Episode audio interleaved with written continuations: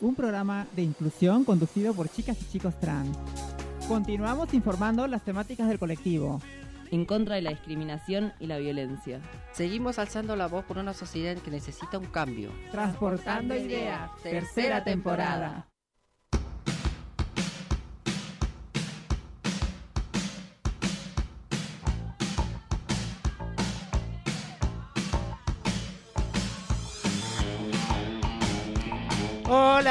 Hola, ¿cómo están? Bienvenidos a Transportando Ideas. Soy Sasha, ¿qué tarde hoy día? Empezamos julio ya, estamos ya eh, un mes más, chiques, la- la- el tiempo se va pasando, una- un día medio nublado en la mañana, ahora salió el sol un poco, la verdad que julio es un mes precioso porque nace la gente linda, la gente bella, o sea, es mi mes.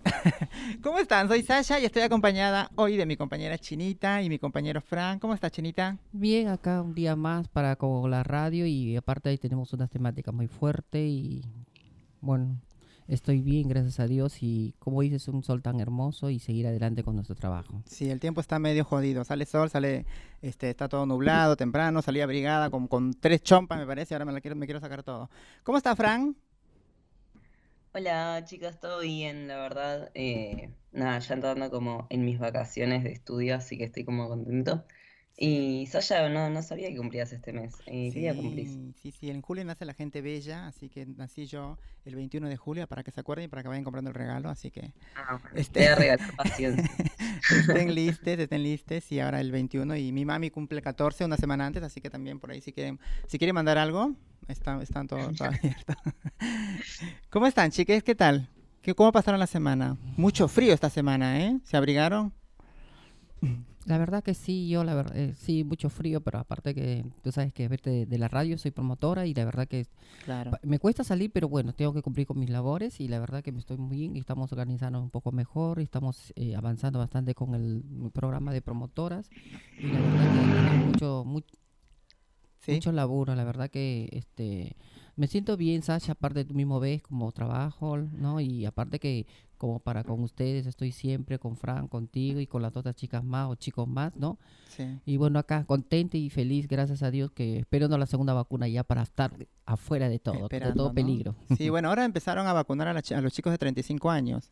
Así que yo también ya estoy anotada. De tu en, edad, de tu edad. en estos días me voy a vacunar, así que ya tengo, me parece, el turno para mañana, si no me equivoco. Y, y mañana voy a mostrar en, a todos ustedes mi vacunita. Primera vacuna todavía, ¿no? Porque, bueno, recién están empezando los de 35. Primero están vacunando a la gente más grande, como la chinita. y Fran, ¿cuándo te vacunas, Fran? Yo ya me vacuné. ¿En serio? ¿Por qué? Eso no es justo, ¿eh? Eso es ¿Por qué no es mafia. ¿Por qué te vacunaron, Fran? Si vos tenés veintipico de años. Pero tengo asma. Ah, ok, está bien, sí, sí, esa Se me gente... puede reexplicar, o sea, lo único que me falta es tener que volver a usar ese puff con salbutamol y ventolin todos los días, tipo, no, gracias. Claro, sí, es horrible, es horrible eso de la nebulización y todo eso, ¿no? Sí, cuando era chico, sí, es muy heavy las cosas respiratorias, Sí, es horrible. Vos desde chico Eh, sos este, tenés ese asma. Claro, o sea, como que me fui curando en el tiempo, pero Sí. no es como algo que se cura y se va, o sea, como que puede empeorar o estar normal.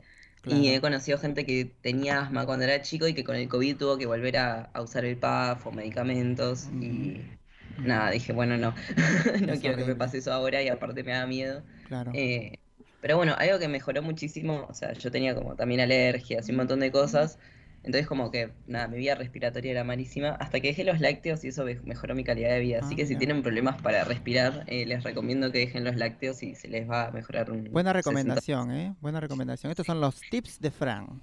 Bien, bien, muy bien. Pero vos te tenías que vacunar hace rato, ya salió para los de los que tienen este su, su- sufren de algo. Ah, no, Sí, también era sí. por edad, creo, ¿no? ¿O era o no No, no, no, o sea, los de riesgo, o sea, al Sí. principio sí fue como a mayores de Ujú, 85, después de Sí. 75, después creo de riesgo de cualquier edad. Y ahí al principio como que dije, no, voy a esperar un poco, como que no me quería anotar porque me sentía como, dije, ay, pero hoy día no es que tengo un ataque de asma, Claro. pero justo, o sea, de repente, nada, me enteré que hubo gente que le pasó que empeoró después de eso, o que, nada, o, o que tuvo que ir a terapia intensiva. También me pasa que tengo muchas amigas médicas y me cuentan que hay gente de 30 años que no tiene ninguna enfermedad, tipo, está re grave. Y. y dije, no, o sea, lo único que falta es que, no sé, que ocupe una cama por no, que, por no pensar en darme la vacuna ahora, porque, no sé, porque tuve asma. Así que, nada, fui y me vacuné, elegí el, o sea, elegí el lugar y me tocó la Sputnik y dije, wow. No, pero. Sasia, ¿sabes qué? Perdón, Francis, si te, si, si te interrumpo, pero la gente que tiene este, que es, eh, o sea, no de riesgo, bueno, a mí, mi, mi caso, cuando yo saqué la cita en, en provincia, me dieron en 21 días rápido porque yo era una, una persona de riesgo, como tú, bueno, ustedes deben saber, Sasia ya me conoce años, que yo sufro de deficiencia renal crónica y entonces con la receta, en 21 días me vacunaron. No, pero vos sos una señora grande ya, China también. Una señorita, tampoco señora ya muy, muy abuela, no, es una señorita grande. Claro, eso, eso depende también era los de riesgo, pero también va por edad eso, ¿no? Sí, este, al principio era la gente grande de por- riesgo. de riesgo, porque la chica me dijo, bueno... Vos yo- dos dosis ya, ¿o ¿Mm? no? No, una nomás. Una, una. Claro, porque me dijo que traía la receta y yo le dije que lo lleve, pues no, la receta y lo- Claro. el medicamento que yo tomaba. Y, al, y al- al rato nomás me dijo, el 21 días te dan. Y verdad, me, me vacuné rápido. En esta segunda también me dijo que lleve más que el claro. O sea, la caja que estoy tomando, ¿no? La para que no se me hinchen, porque yo tengo, como yo tengo retención de líquido y ese es un peligro para, para mi salud, ¿viste? Claro, hay un problema con la segunda dosis del Sputnik, ¿no? Porque hay mucha gente grande que todavía está esperando la vacuna. Y ahora me parece que están vacunando con la AstraZeneca, que no sé, me parece que a mí me va a vacunar con eso. No sé si es buena, la verdad que a veces me da miedito, pero, pero mejor es nada, ¿no? Pe- me- mejor es nada. Así que bueno, peor es nada, perdón. Sí. Obvio. Sí. Eh, aparte, nada, esto que decís de la Sputnik, eh, algo que habían dicho en un momento es que la primera dosis de la Sputnik en eficacia equivale casi lo mismo a la AstraZeneca. Sí. Y nada, como que está bueno pensar que tal vez es más importante que mucha gente tenga Claro. una dosis de la Sputnik y que, No, no sé, pero- o sea, los que sí o sí necesitan dos dosis la tengan, pero, o sea, no sé, Sí, como que ya estás reprotegido, por así Claro. decirlo. Eh, Frank, eh, yo estoy enterada que la Sputnik, eh, cuando te vacunas por primera vez, tienes el 70% y la segunda dosis con, o con otra vacuna y es el 92%. Pero yo creo que la, la, AstraZeneca, no, como la Sasha es joven, no es Por alérgica. supuesto. Entonces, no, tú tienes que arriesgarte, Sasha, porque ahora es un peligro porque, mira, Sí. compañera, compañero, va a venir la, la- el Delta, ese, es- ese sí. no, ahora hay tiene- otra peor, no sé cómo escuché Sí. otro nombre. Sí, no, Sasha, están viniendo te muchas. tienes que estar vacunada, compañera, porque Sí, cosa cuando sí, te sí, viene sí. el Delta o la más fuerte de la India, bueno, Sí. que hasta en Europa ya están temblando la mayoría, ¿viste? Entonces ya tienes Sí, una, una protección. Está tremendo esto, sí, sí, este, Te esperemos La un verdad poco que más es, el- es el- horrible pensar en eso porque se hubiera podido evitar, o sea, si Claro. hubiéramos vacunado en su momento antes de que el virus varíe a todo el mundo, y lo mismo ahora, o sea, va a seguir mutando si no, Claro. si no vacunamos a todos. La verdad que es terrible que haya países que, no sé, hagan negocios con las vacunas y Eso que no se esté malo, sí. fabricando en todos los lugares que se puedan fabricar y dándose a la gente para terminar con este virus de mierda. Siempre está la O sea, no conveniencia te por delante, ¿no? Este, siempre este, se olvidan de la vida de la gente y Pero- ponen por, ponen por primer- primordialidad Sí, este, el países de- dinero, ¿no? Como sí, siempre. Claro, porque yo creo que, como escuché una noticia también, Fran, este, Sasha, que también querían que en, cada, en los países más pobres puedan fa- saber fabricar para poder distribuirla, ¿no? Gratuitamente, pero tú- tú- este, vos sabés, Fran, que a veces este, siempre la burocracia, como que sí, siempre, siempre dicen no, no, como que quieren no, porque no, aquí en cada país de los más pobres los compran, ¿viste? Pero como no quisieron, no, pero, pero creo que están haciendo, ¿no, Fran?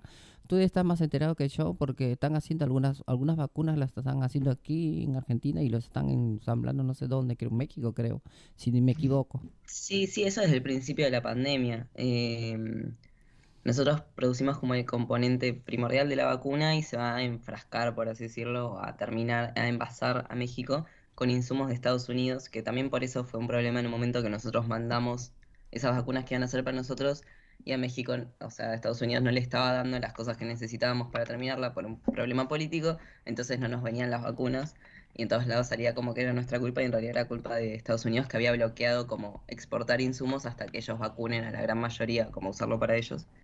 Eh, nada, es, es complejo, o sea, las relaciones internacionales y el poder y el imperialismo, pero El dinero, nada, ¿no? Todo- que- todo- o sea, se resume en lo que dice Saya, tipo, hay gente que no le importa la vida humana y que solo le importa la plata. Sí.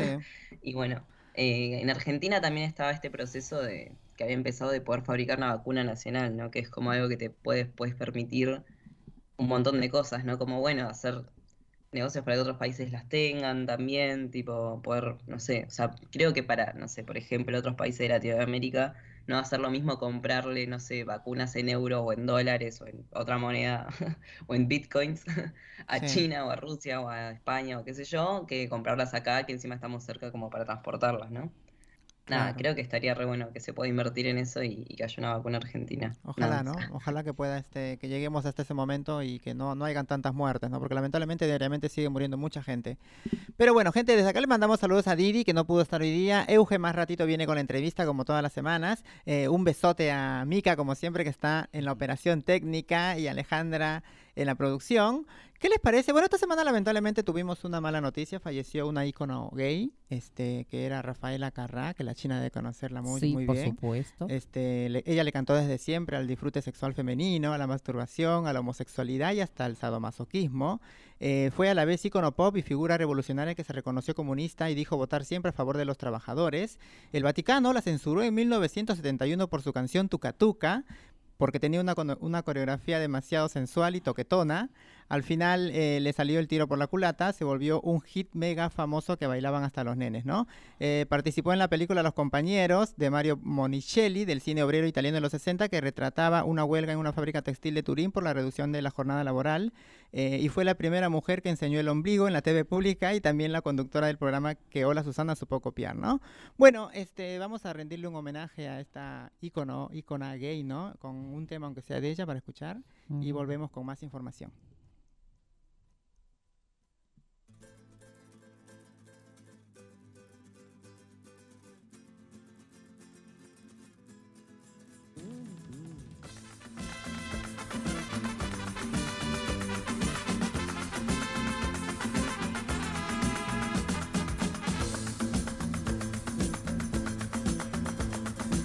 Noche cambiará mi vida. Desde esta noche, desde esta noche.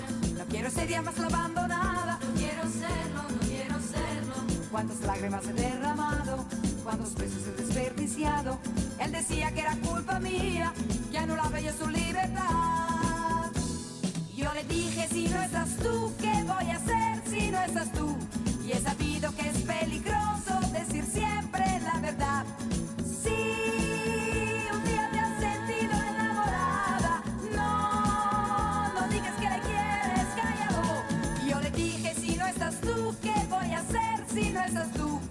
sabido que es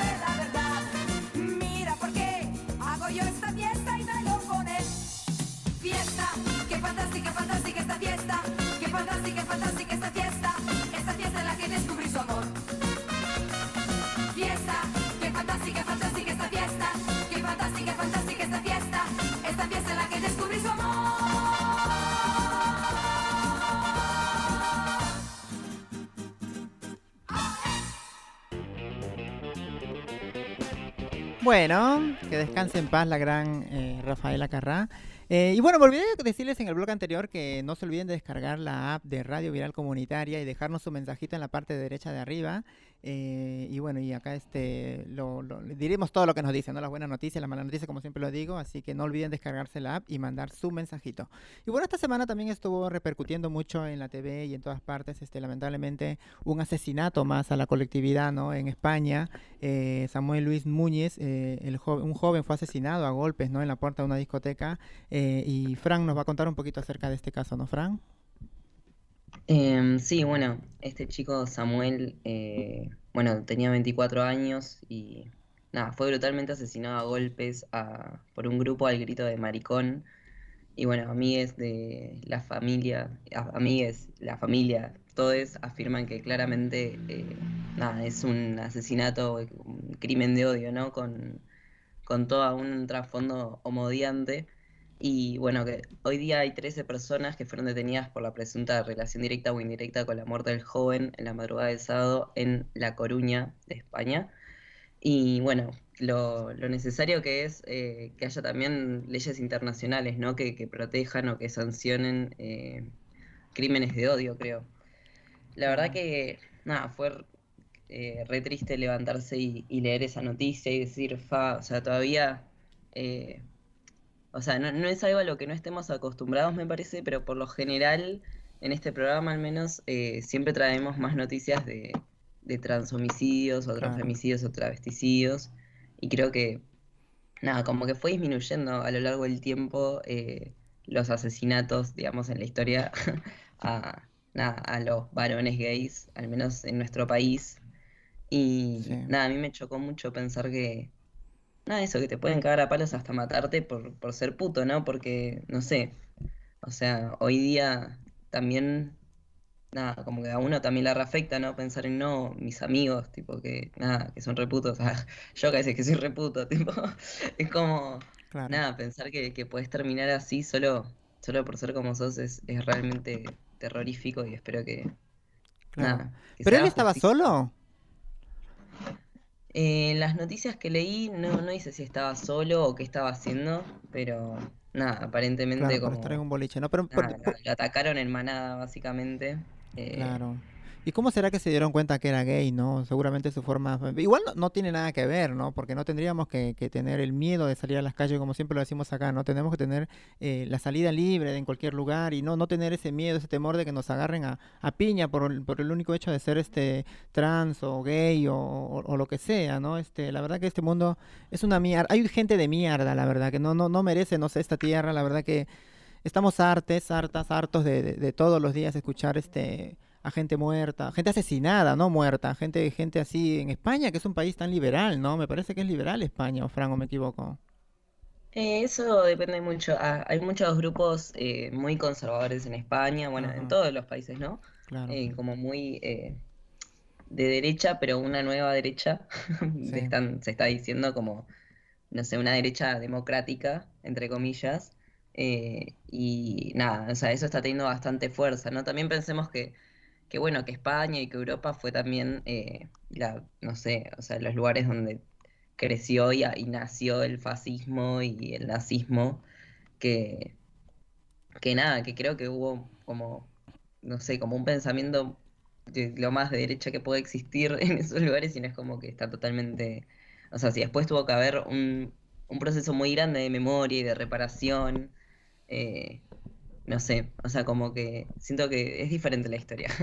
En otros países, o sea, al menos acá en Latinoamérica, eso fue principalmente con, con golpes militares, ¿no? Como que nunca sucedió eso en, como en un régimen que accedió por la democracia. Eh, Claro. y nada, creo que queda como bastante eh, de esa gente, pero ahora joven y que ve, no sé, ¿no? Que se- o sea, hay, hay referentes eh, fascistas muy jóvenes en Europa y eso a mí me asusta. Claro. Pero bueno, también es verdad que hay todo un movimiento de, de, de mujeres y diversidad que es muy fuerte allá, ¿no? Que es como, nada, o sea, que, que hay cierta, ciertos derechos garantizados, al menos en España. Eh, bueno, igual e- España hace poco en el Congreso se votó que no a la ley de identidad de género de allá. eh, algunos decían que, bueno, o sea, como para incluir infancias, eh, para acceder a, los cambios registrales, tipo todo eso, y como que no querían. Bueno, se terminó votando que no. O sea, que eso te da un panorama de que, de que no sé, o sea, que, que pasa algo en la política que si tal vez la sociedad es tan como libre, como decís vos, no se estaría reflejando tanto en el poder. Eh, Claro. Lo, así que nada, lo como hay avances, si hay retrocesos, si hay de todo. claro, lo triste es que todavía no hay detenidos, por lo que estoy leyendo acá, porque dice que la policía de España está investigando todavía la muerte eh, causada por los golpes, porque esto la verdad que fue este un, amontonamiento, como dice, no sé cómo dice cuando te golpean entre varios, ¿no? Cobardes, son más maricones que el tipo que mataron, porque este, entre cinco, seis, este, lo, lo, lo mataron y no hay, no hay, no hay este testigos, no hay cámara, dice, porque el motivo del crimen está siendo investigado, dice, y todavía no hay detenidos. Eh, la denun- las denuncias que hay solamente son de testigos del hecho que dicen que el colectivo LGBT asuma que es un crimen de odio, porque obviamente era gay el tipo, y que a Samuel lo agredieron por ser homosexual. En medios españoles informaron también que testigos de lo sucedido aseguran que al joven lo mataron al grito de maricón, como dijiste Fran vos, ¿no? Por ello, la tarde del lunes hubo manifestación, ayer hubo manifestaciones en varias ciudades del país en las que prevalecieron los pedidos de justicia y de lucha contra la homofobia, ¿no? Esperemos que no sea como acá y se deje las cosas así como, ¿viste? Porque siempre cuando nos golpean, cuando nos hacen algo a nosotras y a nosotros y a nosotros, los chicos y chicas trans, lamentablemente queda en nada, ¿no? La justicia no investiga, nada. Esperemos que se investigue y que se encuentre a la, a la gente culpable de, de este asesinato, ¿no? Ya porque a- matarlo a golpes es, es salvajada ya, ¿no? Porque imagínate cómo lo habrán golpeado al pobre, al pobre chico en el piso y todo eso para dejarlo muerto. Aparte, bueno, algo que, que leí también de, de estas manifestaciones que hubo, va, que vi de carteles que, que llevaron, eh, una chabona escribió en un cartel como nadie debería, tipo, o sea, que, que te gritan la razón por la que te están matando, o sea, claramente es importante. O sea, si te gritan maricón mientras te asesinan, claramente eso es un factor clave para entender, tipo, eh, cómo tiene que accionar después la justicia, ¿no? Y dónde están nuestros derechos, porque los derechos que faltan son de nuestra comunidad, no es que mataron a un chabón porque, no sé, por otro conflicto que no tenía nada que ver con quién era. Eh, después también el padre de Samuel eh, dejó una carta escrita y la pegó como en el lugar donde, donde asesinaron a su hijo. Eh, nada, agradeciendo por todo el acompañamiento y, y deseando que, que nunca más vuelva a ocurrir un día tan negro como el que estaban atravesando y nada, que, que bueno, eso, que la familia está muy dolida y están viendo, bueno, de, de movilizarse, de tener justicia. O sea, ya no sé cuándo es la noticia que leíste, pero yo la que leí decía que al día al menos 13 detenidos. Ok. Porque claramente, eh, nada, cuando pasan estas cosas de ataques en manada, muchas veces, o sea, hay muchos cómplices también, ¿no? O sea, Sí. no es solo la persona que le dio el último golpe y lo mató. Es como toda la situación, ¿no? Es entender que todos estaban participando y son cómplices de la muerte de ese pibe. Y, y que para ellos probablemente es como, bueno, un, un puto menos, o sea, no es como una... eh, No nos ven como personas. Claro. Creo que ese es el, el problema más grave. Y nada, y que, que es muy triste. Realmente acá dice, que, un grupo- siga pasando. Sí, un grupo de amigos de la víctima muy afectados exhibió pancartas en las que se podía leer su amor no hacía daño, vuestro odio sí, dice, ¿no?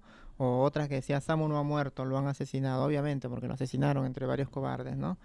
Eh, la verdad que son unos... Sí, ¿querés decir algo, Chinita? Sí, yo creo que, este, como acabas de decir también, que eh, siempre va a existir esto, como dice también mi compañero Frank, que la verdad que a veces, eh, a pesar que tenemos nosotros este, nuestros derechos, son vulnerables siempre, siempre son, este, no, como que a veces que las leyes no, ah, como te digo, que la ge- las personas que son los homofóbicos prácticamente contra el colectivo completo, que a veces como que no respetan nuestras leyes. Yo creo que esta ley, ojalá Dios quiera que a nivel mundial, no solamente Argentina, la- Latinoamérica y el mundo, que se pongan cantas, cartas en el asunto que sea más fuerte, que prácticamente que no se dejen eh, eh, siempre al aire, como que hasta ahora, disculpa Frank que lo vuelvo a repetir, porque Tehuel también es uno de los que también no, no, no se les ve, no, no, no, no, no aparece. Eh, para, para mí que la verdad que la policía supuestamente está buscando con los perros, que supuestamente los perros ya deberían detectar. Hay perros amaestrados que detectan los cadáveres al, con solamente con oler, pero ah, esto también me indigna también aquí en Argentina, que hasta ahora en el canal N5 siempre veo que sale este, ¿no? Este, el tema de Tehuel y la verdad que me indigna mucho. Ojalá que el, el compañero, ¿no? Que Tehuel, eh, Dios quiera que dentro de mi corazón, ojalá que esté vivo, porque yo creo que, y es mucho tiempo, Frank. La verdad me duele mucho porque a veces la familia tú sabes cómo vos sabes cómo la familia sufre, viste, como cualquier padre, madre que lo trae el mundo a su hijo y no escoge el destino y modo de vivir. Yo creo que cada uno tiene que ser su vida como uno se siente, como uno es feliz y sin afectar a nadie. No sé, pero hay gente que no piensa como nosotros. Nosotras, todas, todas y todas. Claro, que no se ponga de moda esto de asesinar a los, a los putos, ¿no? eso, Como dice, eso ¿no? justamente. Porque ahí sí no vamos a poder salir en ninguna parte. Bueno, acá encontré más información. Dice que Samuel estaba con una amiga fuera de una discoteca y al parecer una videollamada fue el detonante de la agresión. Su amiga Lina, que afirmó estar junto a Samuel en el momento de la agresión, explicó lo sucedido.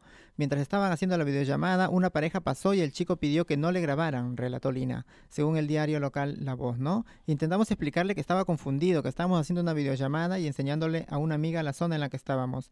De acuerdo a la versión de Lina, el chico se fue directamente hacia Samuel y le dijo, o paras de grabar o te mato, maricón. Lina entró en la discoteca donde seguía el resto de amigos y al salir Samuel ya no estaba allí, sino en una plaza unos metros más alejado donde se consumó la paliza grupal. Eh, al llegar al lugar escuché que alguien gritaba maricón de mierda, dijo Lina. Obviamente que fue un crimen de, de odio esto, ¿no? Em, bueno, esperemos que esto deje, deje de seguir pasando y vamos a tener que, tener más cuidado nosotros también y, salir, no sé, la verdad, espero que de esto se, esclarezca y que se encuentren los culpables. Como dice Frank, espero que estén los 13 detenidos y que paguen lo que tengan que pagar, ¿no? Que se pudran en la cárcel, que es lo, mínimo que tienen que tener. Eh, bueno, ¿tienen algún, algo más que decir, chiques, chicas? No. Bueno, con algo de música, Mica, y, y volvemos. Ay, qué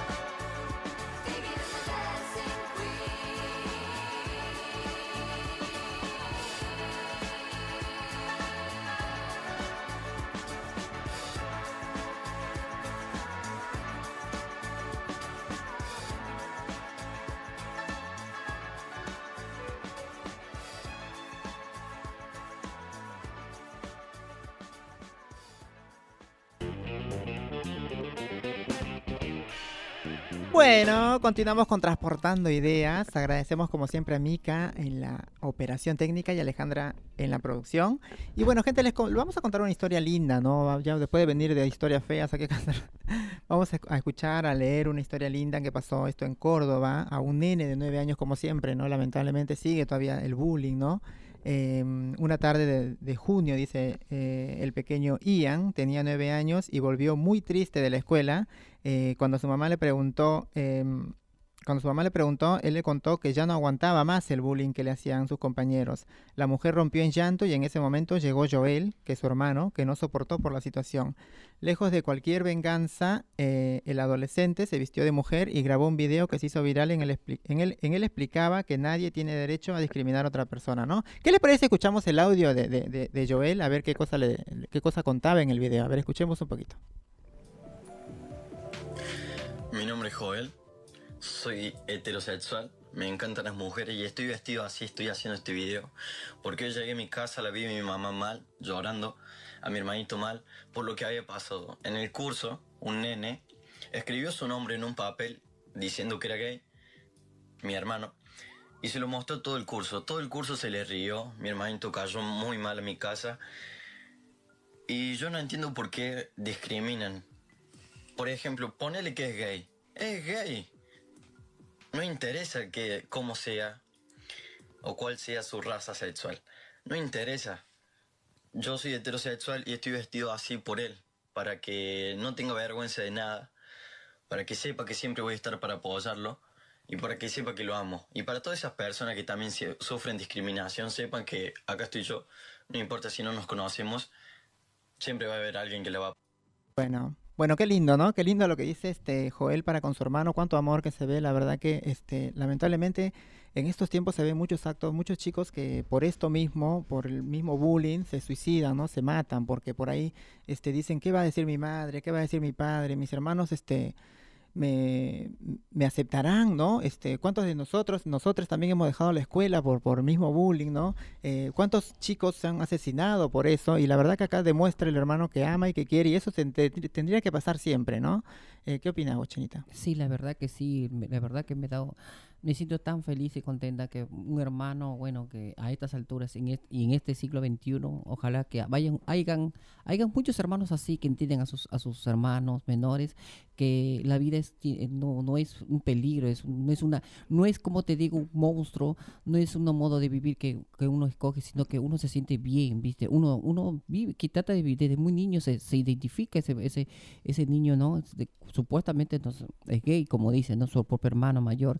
La verdad me, me hubiera gustado en la época cuando yo viví, me hubieran aceptado así, pero la verdad que poco a poco me- a mí me aceptaron después, pero, pero ojalá Dios quiera que esto, muchos hermanos como él existan en el mundo para que así pueda la sociedad cambiar un poco el, el modo de pensar y sobre todo que para que no sean vulnerables los hermanos y te- tampoco como dice Sasha acá mi compañera no haya muchos bullies en las escuelas en las Ah. universidades en los trabajos en donde sea en unas peluquerías en cualquier laburo para mí que no existe el bullying porque el bullying como que prácticamente trauman a las personas y a veces como dice también se suicidan pero porque no se sienten como te digo se sienten oprimidos se sienten como que no el mundo se les viene encima pero parece mentira. De verdad que no no no la- hay gente que no aguanta viste la presión viste Sacha y el bullying es malo pero siempre va a existir en el mundo la verdad que a mí me da mucha pena no que a veces el bullying mucha gente como que se siente mal pero me gustaría que haya muchos hermanos así la verdad me siento muy feliz muy contenta que escucho una noticia tan linda y hermosa de un hermano que prácticamente lo apoya a su hermanito menor Demuestra por- su amor, ¿no? Demuestra, demuestra su amor, y- amor. su apoyo a su hermano. y Dice, sí. Ian decía, me molestaba mucho, me discriminaban por tener el pelo largo, me sentía mal porque no me gustaba que me lo hagan, reconoció, ¿no? Eh, ya no tenía más ganas de ir al colegio, dice también, además, Fran. Sí, no, la verdad que nada, me conmueve este hermano que nada, que creo que dice la posta, básicamente. Como, ¿y qué tiene si es gay? Es gay, tipo, ya está.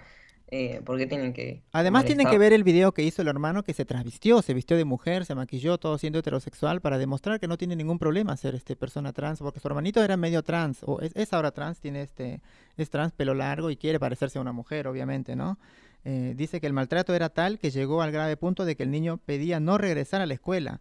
Eh, verla a mi mamá llorar sentada en la mesa con una nota ahí, eso fue el boom, dijo. Y dije, no, no puede quedar eso así, hay que hacer algo. Relató Joel, el hermano mayor, eh, sobre la carta que recibió su hermano, que fue la gota que rebalsó el vaso, ¿no? Dice, un nene escribió el nombre de Ian en un papel diciendo que era gay, se lo mostró a todo el curso y todos se le rieron.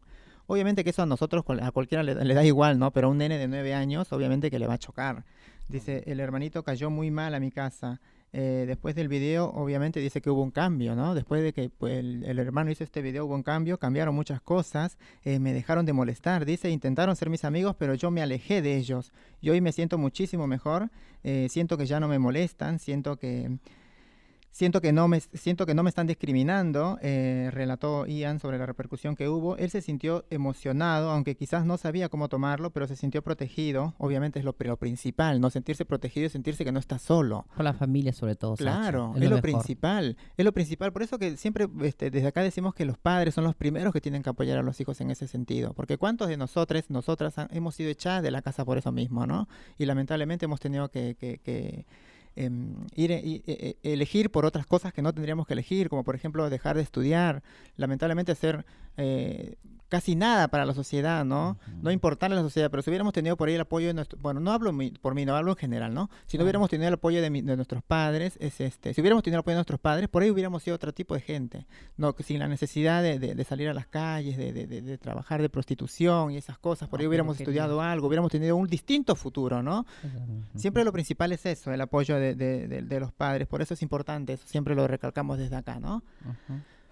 Bueno, este, hablando de eso, eh, les traía también otra noticia em, acerca de la hija o el hijo, el hijo de, ¿De de- Angelina? de Angelina Jolie, este, de, se llama Shiloh, eh, Shiloh, el, el hijo de, el hijo transgénero de Angelina Jolie y Brad Pitt, que reapareció con una nueva imagen ahora. Eh, el adolescente que pronto, que ya cumplió 15 años, eh, atrajo la atención de los medios al, al pedir que lo llamaron John. Hoy vuelve a hacer noticia por unas imágenes en las que se aprecia su evolución física y look diferente. Eh, hace poco más de un año, Shiloh, la primera hija biológica de Brad Pitt y Angelina Jolie, em, acaparaba la atención de los medios al conocerse que aunque nació niña, había manifestado sus deseos de cambiar de género e iniciar un posible eh, proceso hormonal. Eh, sus padres nunca se pronunciaron más allá de, comentar que su hija decía que quería ser niño y pedía vestir de forma masculina y que la llamaran John, ¿no? Pero estos días el adolescente vuelve a hacer noticia por su reaparición en unas nuevas fotos en las que se aprecia su evolución física a punto de cumplir 15 años y un estilo diferente al de sus anteriores imágenes públicas. Eh, Shiloh Jolie Pitt aparece en una boutique de diseño etíope en Los Ángeles junto a su madre Angelina Jolie y su hermana Sahara, de 16 años. En las imágenes Shiloh o John luce con pantalones cortos deportivos y el pelo recogido en una coleta informal, ¿no? Llama la atención el estirón que, se- que ha dado en este año y medio, ya que tiene casi la misma altura que su madre, ¿no? Acá lo que, la duda que crece y por ahí la, mm, la controversia, ¿no? Porque acá siempre hacemos esa controversia es este, el cambio, ¿no? Porque primeramente cuando era chiquito, él dice que desde los 6, 7 años ya decía que quería ser varón, decía que lo llamen John. Y ahora que tiene qui- 15 años, este, cambió ya, ahora se ve más, quiere, quiere ser mujer. Eh, eh, la gente entonces por ahí este, mm, he visto comentarios eh, que dicen ¿por qué eh, lo hormonearon? El, problema del- de la hormonización, ¿no? Porque por ahí las hormonas este, afectaron un poco su. No sé, la verdad que es algo muy difícil de, de- de hablar esto, no sé si Fran puede hablarlo un poquito mejor en ese sentido, porque dice que se hormonizó y ahora ya quiere, quiere, no- sé, dice que tuvo un cambio, ¿no? Dice que la gente siempre tiene un cambio por ahí, este, un tiempo quiere ser una cosa, como dice Fran, otra vez lo hablamos de esto, que por ahí este, somos camaleónicos, ¿no? Nosotros que un día queremos ser una cosa, después otro día queremos ser otra cosa, y pero acá lo que afecta, lo que habla la gente es la hormonización. Por ahí Mm. se afectó su, su, su organización, por ahí se afecta sus, su, su procreación y esas cosas, por ahí no sé. Fran, ¿vos querés este, hablar a- algo de esto? Em, dale, sí. Eh, para empezar, no sé de dónde lo estás leyendo, pero no me parece que esté muy bueno porque no sé, o sea, lo, en la nota lo, lo nombran como en femenino y dicen como nació mujer, tipo, bueno, o sea, no, nació con, tipo, con este cuerpo y le dijeron, no sé, o sea, como que siento que no está muy bien eh, tratado como ya el tema trans. Sí. Eh, y entiendo que pueda llegar a generar confusión lo de la hormonización, pero en niños y en adolescentes eh, no, no, no, no es que vos los hormonás porque son niños justamente y están en pleno desarrollo. claro. Lo único que se puede hacer es eh, usar bloqueadores hormonales como que para, por ejemplo, eh, digamos que las hormonas en la adolescencia no sean tan fuertes eh, como lo son para, nada, para todo el mundo, ¿no? Como que intentar contrarrestar un poco ese peso, pero recién cuando tenés, creo que tenés que tener mínimo 16 años como para Ajá. hormonarte con, o sea, las, nada, con, con las hormonas que Claro, está bien, está bien que lo aclares esto porque hay mucha gente que piensa que se hormoniza y no es hormoniza. Está bien que lo estés aclarando porque hay mucha gente ignorante que no sabe esto, viste que es, es un bloqueador de hormonas, entonces está bien. Sí, Claro, o sea, eso no, no va a llevar a que vos tengas cambios en Ajá. tu cuerpo como del otro género, sino que va a intentar mantenerte más como los niños, ¿viste? Que los niños son medio como, o sea, no es que vos ves y un niño tiene, no sé, barba o tiene tipo, qué sé yo, es como que dentro de todo son bastante neutrales, por así decirlo, su género cuando son chicos, porque no están, o sea, con las hormonas así revolucionadas como cuando vas creciendo. Eh, eso igual re depende de cada cuerpo y de cada uno y si él tuvo un cambio o no. Eh, y yo creo que si esa persona, tipo, la única vez que se pronunció por ahora, dijo que, nada, que era un chico trans y que se llamaba, eh, ¿cómo se llama? Shaylor. Shay- J-Lo. Sí. bueno, eh, nada, o sea, para mí va a seguir siendo J-Lo hasta que diga que, no sé, que, que cambió, porque está esta idea también de que los varones trans no podemos ser femeninos, porque si queremos ser varones tenemos que ser como hombres masculinos y que nos tiene que gustar, no sé, el rugby y cagarnos a piñas, y tal vez no, y tal vez somos tipo reafeminados, tipo somos, no sé, como retrolos, como dirían, y eso no nos hace menos varones trans. Entonces, eh, nada, o sea, tal vez él, tipo, no sé, ahora tiene el pelo largo y no sé, le pinta ponerse una pollera y eso no va a hacer que sea menos chabón como si lo hace, no sé, el chico este Joel, que lo demostró ya en, en la noticia anterior, que podés ponerte un vestido o travestirte y ser un varón heterosexual, que el problema no es ese claramente, sino que, que haya gente que realmente quiera vivir su vida así, ¿no? Eh, así que nada, yo esperaría a ver tipo si dice algo, si se manifiesta, porque hasta ese momento lo único que podemos llegar a una conclusión es como por su imagen. Y eso es algo muy subjetivo, porque tal vez, no sé, o sea, da de una manera, pero andás a ver si realmente se identifica, o sea, con lo que está asociado a eso, ¿no? O sea, si yo ahora me pongo una pollera y salgo a la calle, va a ser como una confusión muy grande para la gente, pero lo más probable es que piense que soy mujer. Y tal vez no soy mujer y me pinta ponerme una pollera, tipo como, no sé, digo, o sea, hay como un límite entre lo que, la expresión del género y, y la identidad, ¿no? Que eso, que eso puede ser como muy variable según la persona. Y también puede ser sino que haya, tipo, no sé, ahora diga, no, ahora, no sé, ya no me siento así, tipo, me pasa esto. Claro. Pero, no sé, yo creo que hay que respetar su identidad como hasta lo último que, que cuenta esa persona, ¿no? Claro, acá lo que la gente reclamaba mayormente es por la, por la hormonización, ¿no? Y, obviamente muchos decían que es un abuso a los chicos porque los chicos no tienen que hormonizarse chiquitos, pero ahora vos ya lo aclaraste, que no es una hormonización, sino un bloqueo de hormonas, y eso está bien, porque no, este, no, no repercute nada en su, en su fisionomía, ¿no? Chinita, ¿quería decir algo? Sí, claro. Yo creo que, mira, compañero Fran, yo creo que tú, bueno, tampoco te quiero poner en telejuicio ni tampoco ventilar una parte de tu vida, sino que tú como chico trans, tú más o menos tienes, ya tienes una convicción sobre tu vida, viste que a veces lo estás diciendo de buena, mm, lo mejor que has hecho como bloqueador, como dices, ¿no? Pero ¿cómo fue tu cambio para como para con vos, viste? ¿Cómo te sientes y te defines vos, tú, Fran? Disculpa que te haya esa pregunta, compañero. No, Fran ya no, está, no, no usa bloqueador, ¿no? No, Fran, no, yo me refiero, no, yo me refiero por su cambio de, de él como varón que ya es, a eso me refiero. Si es definido o no eso, pues les pido, no, le, le, le doy esta pregunta a él y bueno, que me disculpa Fran si te, te pregunté algo incómodo. No, no, está perfecto. Igual no entiendo bien si te referís cómo me defino como en, en respecto a la hormonización Claro, como tu hormonización como varón que eres.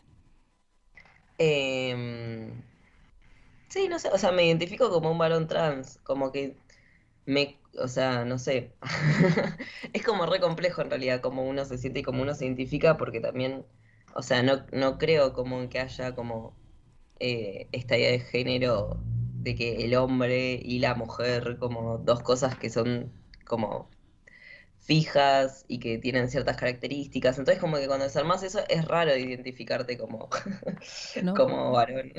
Claro, Y es como sí, porque Nada, y a la vez, obviamente no tengo las experiencias que tienen todos los varones por lo general. O sea, no, no sé, o sea, yo sé lo que es, eh, por así decirlo, yo sé lo que es ser mujer, yo sé lo que es el machismo, yo sé lo que es el miedo. Claro. Y hoy día también sé lo que es el miedo por ser trans y, y mis condiciones de vida no son las mismas que las de un varón cualquiera. Entonces, por lo general me presento como varón trans si tengo que hablar de mi género. Pero a, a la gente así en la calle, tipo, sí, soy un varón, porque nada, eh, es como simplemente eso para que entienda que me tienen que hablar en masculino y, y no en femenino y, y listo. Como que, no sé, o sea, ¿Sabes por no, no voy más allá de eso porque siento que es como, me tendría que poner a explicar en el súper a todo el mundo el No, género claro, no está y bien. me llevaría mucho tiempo. No, pero te digo, pero vi tu cambio muy bien, porque cuando te vi, te vi diferente, ahora te veo un, un- un- todo un todo un Todo caballero, un macho, todo un macho. todo un macho, y falta un poquito la barbita y ya se te complicó. se te- lo mejor que puedes. Gracias, compañero. No, no, la verdad que sí, se ve bien, se ve bien. la- Las hormonas que está tomando se ve que son buenas. Por eso, eso es lo Sí, que sí, justamente, sí. a eso Vos también estás tomando, ¿no, China? No, yo, yo ya tomé hace, yo tomé hace 20 años, ya, ya, de- Ya me no, ya no pasé, necesitas. ya no Bueno, necesito. Bueno, bueno, Bueno. vamos a ver, sí, por ahí el problema de acá es, es que lo que Fran, Fran este, empezó, porque Fran también fue camaleónico, por lo que contó la otra vez, también fue una temporada que fue este lesbiana, otro tiempo este fue trans y así, y puede, puede seguir cambiando, contó. Eh, por ahí también es el- lo que pasa con, con, con Shiloh, ¿no? Que por ahí este, va, va cambiando y va rotando. Vamos a ver, que cis, tipo cis. cada uno tiene derecho a hacer con su vida lo Y que por se le plazca, ¿no? supuesto, eh, claro, que- me parece muy bien. encontrarte en lo que te queda más cómodo también, Claro. ¿no? Yo Sí. creo que, o sea, no sé, o sea, ahí me siento bastante seguro de y contento y cómodo con todo lo que soy, que es algo Claro. que nunca antes me había pasado, ni cuando era lesbiana. Que no prohíbe, que no prohíbe que más pero adelante lo cambies. Que seas feliz, Fran, te Claro. lo deseo la verdad. Te, Y lo no mejor. sé, también, o sea, como poder acceder a la hormonización y a la mastectomía y todo eso, me hizo como estar más seguro de mí mismo y hoy día poder también ser, eh, disfrutar más de la feminidad, ¿no? Porque yo creo que todas las personas tienen un lado más femenino, cosas más masculinas. Sí, sí, sí. Pero yo, o sea, como quería que la gente me crea, por así decirlo, que soy un varón, eh, estaba como intentando reprimir las pocas cosas femeninas que me gustaban y como que cuando empecé a estar más seguro de mí mismo, también pude disfrutarlas más, ¿no? Esto de que, nada, me pasaba aparte más que nada con amigos, ¿no? Porque, o sea, mis amigos varones son todos gays o trans y Ujú. como que reexperimentan cosas con la feminidad. Entonces, nada, es como interesante pensar en esto de que, nada, de que los varones podemos ser femeninos y las mujeres pueden ser masculinas y eso no va a cambiar nuestro género. Sí, es verdad. Eh, Claro, no importa con el, con el físico, ¿no? Bueno, chiques, este, ya me parece que nos pasamos este bloque, así que no olviden, la gente le digo, no olviden descargarse la app de- desde el Play Store de Radio Viral Comunitaria y mandar un mensajito que estoy esperando, no me manda mensaje nadie, por favor. Vamos con algo de música y regresamos. It doesn't matter if you love him or capital H I M. M. am, M. M. Just put your paws up. Cause you were born this way, baby.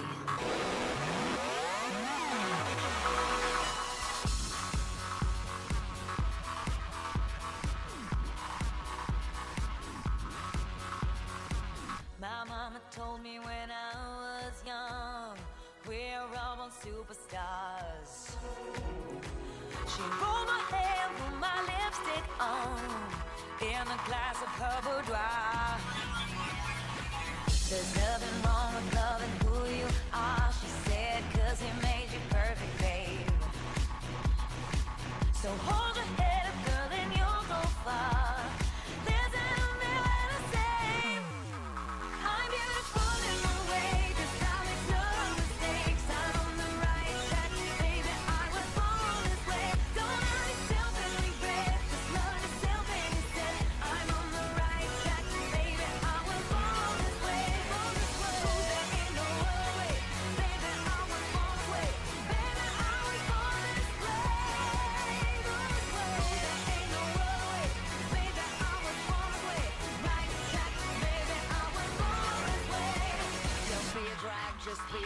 Don't be a drag, just be a queen. Don't be a drag, just be a queen. Give yourself prudence and love your friends. Subway kid, rejoice the truth. In the religion of the insecure,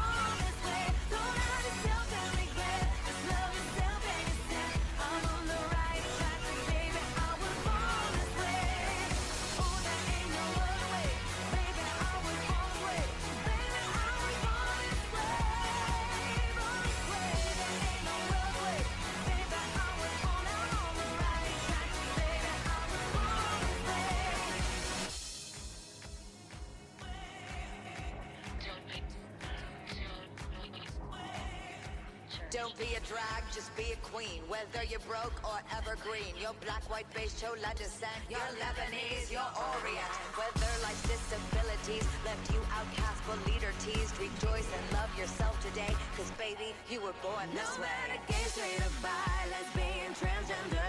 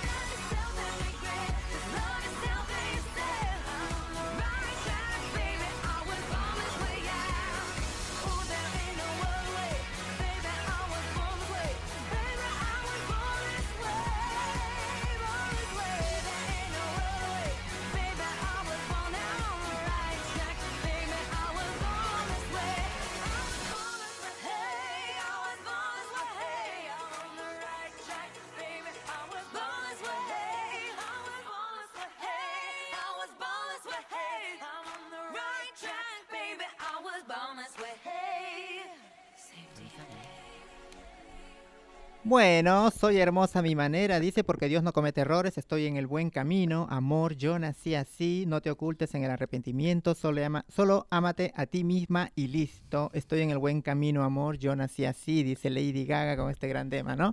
Bueno, Fran, eh, tenías un tema acerca del, del trabajo, vos. Sí, sí. Eh, perdón, no me estaba pudiendo desmutear. Seguro que estás comiendo. Eh, que- no, ya, ya terminé de comer. Eh, cállate, me haces quedar mal frente a nuestros oyentes.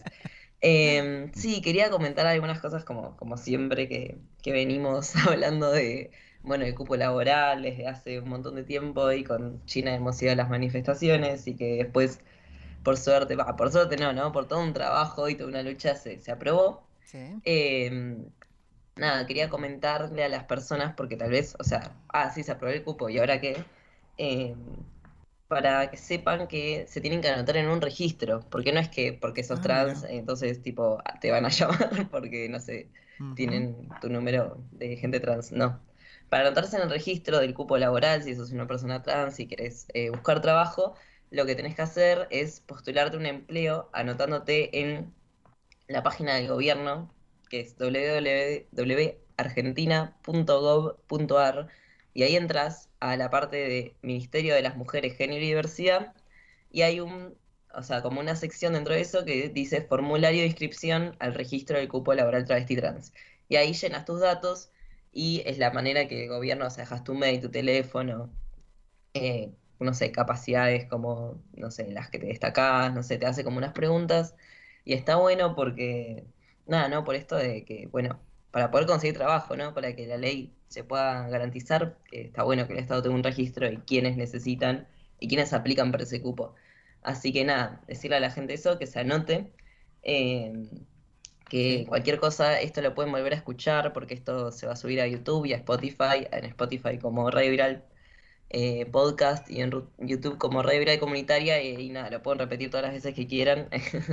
Eh, O sea que no cualquiera puede ir a tocar la puerta y pedir un trabajo por, por ser trans. Claro. Tenés que anotarte. Como dice el dicho, le echan la ley y echan la trampa, ¿no? Porque nos ponen una trabita y hay gente que por ahí no sabe nada de internet, como la chinita, por ejemplo. ¿Cómo entra en eso? Bueno, vas a tener que pedir ayuda en esas cosas. Y, y claro, poner, sí. y poner lo Sí, que sepas y por ahí también poner un currículum, ¿no? Lamentablemente a veces te piden currículum también, que muchas de nosotras no tenemos currículum.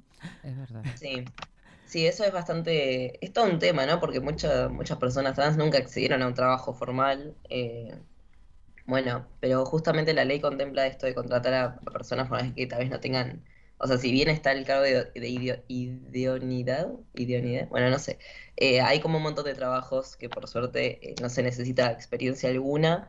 Y que también la ley te acompaña a que vos puedas terminar los estudios, como por ejemplo, te da el trabajo, pero sí terminas de estudiar lo que te falta eh, mientras lo haces, lo cual es un gran esfuerzo, por un lado, pero está bueno, ¿no? Si uno quiere estudiar y trabajar, nada, decirles que se anoten ahí también.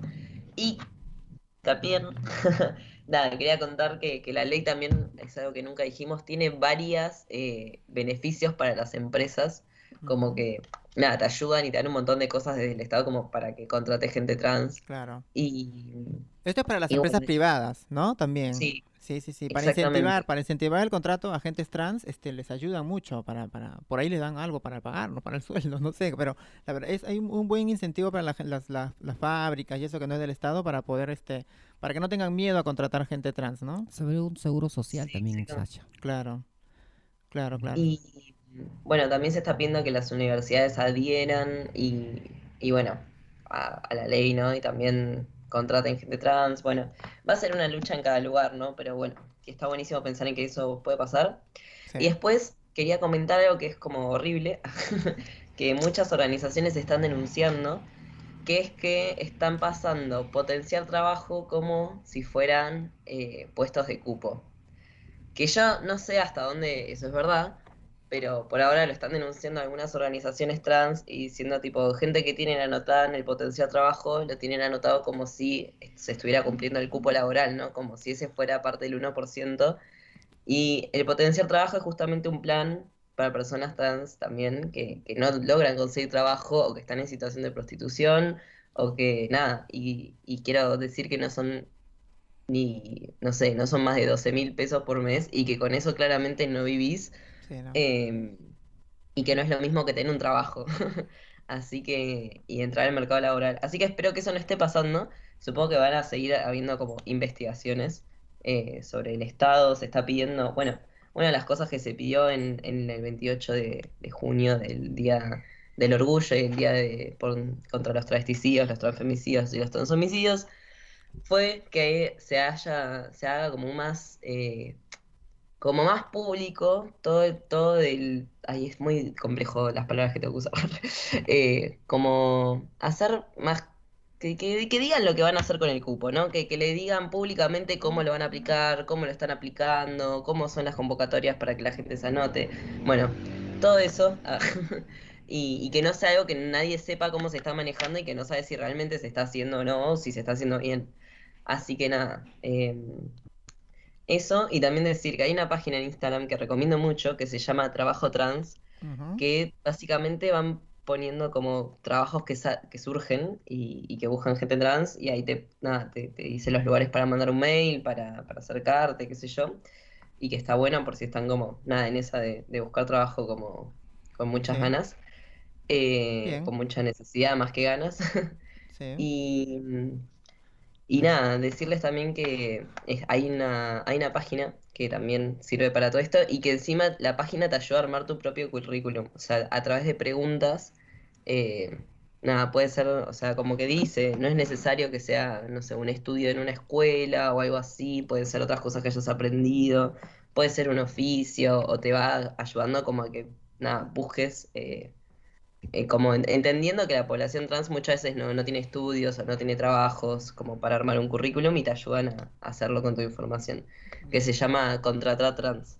Así que nada, recomiendo todas esas cosas. Toda esa por si página están- la vamos a bajar en, en la página de Instagram y en la página de Facebook vamos a compartir todos esos links, ¿no? Para poder ingresar. ¿Y querés repetir la página donde se tiene que escribir, Fran, las, las chicas y chicos trans que quieran este, empezar a trabajar? Sí, la del gobierno es en www.argentina.gov.ar y ahí dentro tienen que ir al Ministerio de Mujeres, Género y Diversidad y dentro de esa sección buscar eh, esto de cupo laboral, travesti trans. Ahí se anotan en el registro de nación. Después la ciudad tiene su propio registro eh, y está esta página Contrata Trans y está en Instagram este Instagram que se llama eh, Trabajo Trans. Así que nada, después síganos en nuestro Instagram que es arroba transportando guion bajo ideas y vamos a subir toda la información ahí para que puedan anotarse. Y voy a dejarlo también destacadas porque me parece algo muy importante. Sí. Y, y nada, que espero que todos los que estén en búsqueda de trabajo eh, tengan un, no Lo- sé, Lo consigan, ¿no? un maravilloso Sí, desarrollo y puedan encontrar algo que les guste y les sirva. Es muy necesario. Eh, así que bueno, no sé si quieren agregar algo más. No, me parece que no, vamos ahora con la entrevista de Euge. La ten- no sé si Mika la tiene lista, la tiene lista. Este, y regresamos, ¿no? Nosotros para finalizar el programa. Ya venimos. Dale, dale. Eh, me quedaron muchos temas para hablar, así que Sí, espero sí. que No se desenganchen que ya venimos. Bueno, acá estamos eh, de vuelta en Transportando Ideas en la sección La Corte del Rey y estoy muy emocionada de hoy eh, por la entrevista eh, que tenemos. Le tenemos a Sol Campos, también conocida como Rodrigo Vorágine, lesbiana, peluquera, autogestiva y drag king. ¿Cómo estás, Sol? Oli, acá estoy, tomándome unos matecitos para pasar el frío. Gracias por haberme invitado al espacio de la radio, me encanta. No, por, por favor, un placer tenerte, como siempre digo, me encanta que vengan y conversemos un poquito. Así que me gustaría arrancar como hicimos eh, ya entrevistas Armando, en entrevistas a Trixie, preguntándote un poco sobre lo que es el drag para vos, cómo arrancaste, algo que nos quieras eh, contar sobre eso. Así que tenés espacio para hacerlo. Bien, genial. El drag arranqué, bueno, obviamente que me llevó mucho cuando empecé a ver RuPaul allá por el 2016, que recién conocí, digamos, este reality. Em, yo estaba viviendo en Córdoba en ese momento eh, y en 2017 fue la primera vez que me maquillé adentro de mi casa, en el departamento. Eh, para mí fue como re fuerte porque no me animaba a salir al espacio exterior. Me montaba como todo es que te arreglas para salir y te pones perfo, tipo, estoy saliendo al boliche allá cuando se podía salir al boliche, como digo, tiempo lejano, antes de pandemia. Bueno, perfo. Pero nunca como esto de de verme, maquillarme, de cambiar mis rasgos. Obviamente que ese primer maquillaje fue muy bebé. Em, pero nada, cuando hice eso en mi casa fue como, che, ¿qué onda? ¿Hay drag? Ahí empecé a buscar en Instagram y hay un hashtag que es drag king, hay drag kings de todo el mundo. Em, ahí vi como como perfos, pero como era como, che, pero pará, acá hay Drakis, eh, me daba mucho eso como intriga. Y bueno, esa fue como la primera salida del closet, digamos, maquillándome para mí. Me costó mucho salir para afuera. Para mí el drag es eh, cuestionarte un montón de cosas personales, de género, que no es tan fácil llevarlas, sobre todo cuando venimos de, de estar acostumbrados a vivir en un mundo súper heterosis, normativo. Entonces también como exponerme a ver mi lado, entre comillas, masculino, que, que habitaba en mí desde tiempos que nací, ah, em, me llevó a jugar un poco con esto y a encontrarme en que está este lado y lo tengo que aceptar y me gusta y lo disfruto y, me saca y también me lleva a lugares que quizás siendo sol no puedo, no puedo sobrellevar, que es subirte arriba de un escenario, que es exponer lo que vos sentís, lo que a vos te pasa, cómo te interpela en el cuerpo, em, cómo te interpela en tu maquillaje, en tu vestimenta, en por qué vestís, por qué te montás, por qué este truque. Eh, yo lo siento de esa manera. Para mí, ser drag es volver a salir del closet de cuando dije que era lesbiana. Fue así tan fuerte para mí. Em, porque esto, ¿no? Porque te lleva a verte en, en, cuestionarte cosas que quizás no te estabas cuestionando de vos como persona. Y después, cuando yo me vuelvo a Buenos Aires en el 2018, eh, nos escriben en la peluquería desde Carrera de Reyes comentándonos el espacio y al toque fue como si re, pongamos premios, vamos a ver. Y cuando yo me topé con todo eso fue como, che, este es mi lugar, o sea, a esto yo quiero venir, a este lugar yo quiero pertenecer, con estas personas yo quiero compartir, con o sea, como quiero venir a ver, quiero montarme, quiero salir. Y me acuerdo que la primera vez que, la segunda vez que fui, eh, era temática invierno y mm, nada, caí con un súper tapado de invierno, de peluche, sintético. Y cuando estaba armando arriba del escenario diciendo, bueno, quienes vinieron montados pueden pasar a la pasarela, pueden pasar a la pasarela. En un momento yo me replanteé y dije, che, pará, me vine remontado. ¿Cómo no voy a subir? ¿Qué es lo que a mí me inhibe subir? La, la vergüenza de exponerse. Y para mí, que yo nunca había estado en un ambiente a exponerme tanto, era como una sensación de, tipo, no sé, me agarro la pálida acá antes de subir los tres escalones, Felisa. Como que siento eso, ¿no? Que el drag me llevó a abrirme y a mostrarme y a ser vulnerable y a tener eh, esta exposición, digamos, que nunca pensé que, que podía llegar a generarla. Y ahí fue cuando conozco todo, conozco carrera, conozco el ambiente drag, en Córdoba había un ambiente drag, pero un ambiente más drag queen, a mí me encantaba, a mí me encanta tipo ir y ver los eventos y era como yo me estaba re- como replanteando estas cosas, pero no me animaba a dar el paso de decir, che, sí, tipo me tomo un subte con unos bigotes hasta los ojos, no me importa nada. ¿Me entiendes? Como, bueno, y ahí eso, para mí el drag es eso, para mí el drag es replantearte y cuestionarte un montón de cosas de vos mismo que, que ni pensás que existen. Totalmente.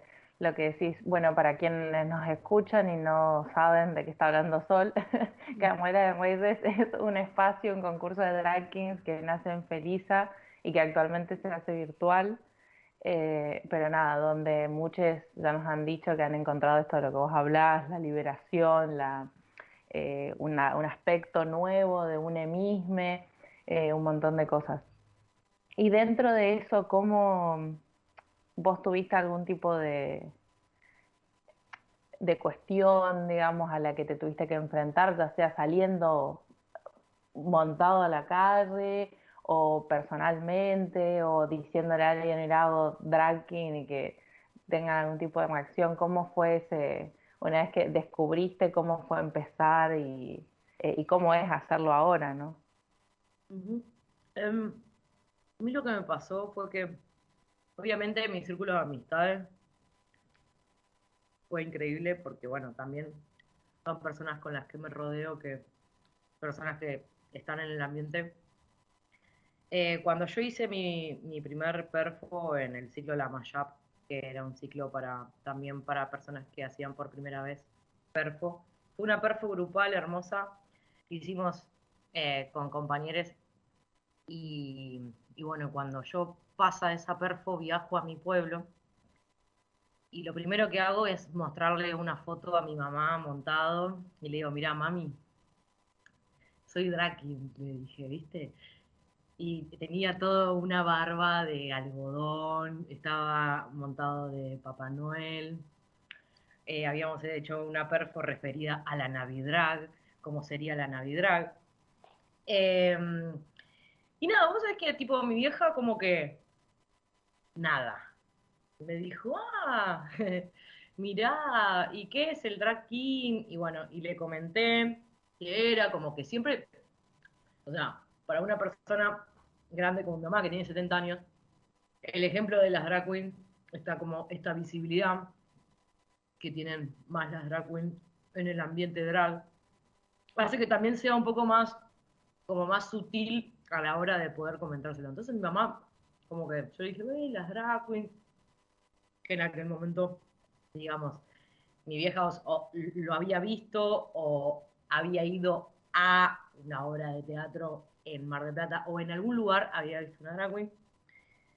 Y mi mejor amigo, que es drag eh, lo había visto montado en mi pueblo, entonces como que había un poco de ese conocimiento.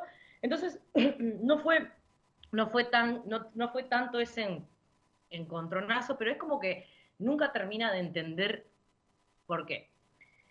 ¿Me entendés? Porque me pasó que hace unas semanas cuando estaba con una amiga, yo le mandé fotos que me había montado y me dice, ¿me puedes explicar qué es otra vez ser drag king? Que mi amiga no entiende. Bueno, eh, pero yo siento que eso, que en el contexto, digamos, familiar, como mis hermanos re, eh, re bien, como que no tuve un choque con eso. Sí, o sea, me pasa de que cuando salía montado y, esto, y, y me tomaba un subte montado, me tomaba un colectivo montado, cuando no se usaba barbijo, eh, era un, un encontronazo de miradas y como una sobreexposición, como si te digamos. O sea, si ya te pones en el escenario, pero te pones a personas que saben, o quizás no, saben lo que van a ver, pero te subís a un subte donde se abren las puertas y de repente se sube un una persona súper montada, eh, es como un choque visual, ¿viste? Que sentís esto de, de tu alrededor, te están observando, pero la verdad es que nunca me pesó eso, o sea, como que trato de, de hacer de cuenta que realmente mis bigotes son, salen de mi piel, como no, no, no estoy maquillado solamente, sino que, que es real, entonces como que así lo puedo sobrepasar un poco más, pero sí me pasó cuando yo volví a salir a hacer perfo, eh, en pandemia cuando ya se podía grabar en el exterior. Y ahí sí me volví a chocar otra vez con este mismo momento en el cual yo por primera vez me tomo un transporte o salgo a la calle y me veo en esta situación de que estás montado con la gente, pero con toda una pandemia y un encierro en el cual nos saca lo cotidiano de decir, bueno, sí, me voy a tomar algo, pero me voy montado y después de ahí me voy montado a tal lugar y a tal... Y entonces como que de repente toda la noche estás montado y, y vas viajando montado. Después de ocho meses, nueve meses, la verdad que fue re fuerte. En la esquina de mi casa estaba lleno de gente y eso fue como, aún así, con el barbijo puesto en la cara, me chocó, lo sentí, me expuse. eh, cuando grabé la perfa al exterior, me expuse otra vez, nuevamente. Y, y como que me dio un poco de ansiedad esta situación. Y no termino de relajarme. La, la segunda perfo que grabo al exterior, que no fue hace, no hace mucho, fue hace poquito, que salió en otro de los lugares que es de Trollo Virtual Show, otros lugares de perfo. Eh, también, o sea, como que siento que no puedo conectar conmigo y con mi esencia y conmigo haciendo la perfo, sino que el alrededor me distrae, porque el alrededor me estás mirando, porque el alrededor me está juzgando, porque, digamos, todo esto que conlleva estar montado en la calle después de un co- contexto de encierro, ¿no? Pero a nivel, la verdad, que de gente que se me rodea alrededor, es hermoso, y me pasa que en la pelu hay mucha gente que no conoce qué es el drag king y también como dando visibilidad a eso, hablando, mostrándoles perfo, mostrando también estos espacios en donde se performean drag kings. Eh, y eso está re bueno, como que la gente lo recibe muy increíble.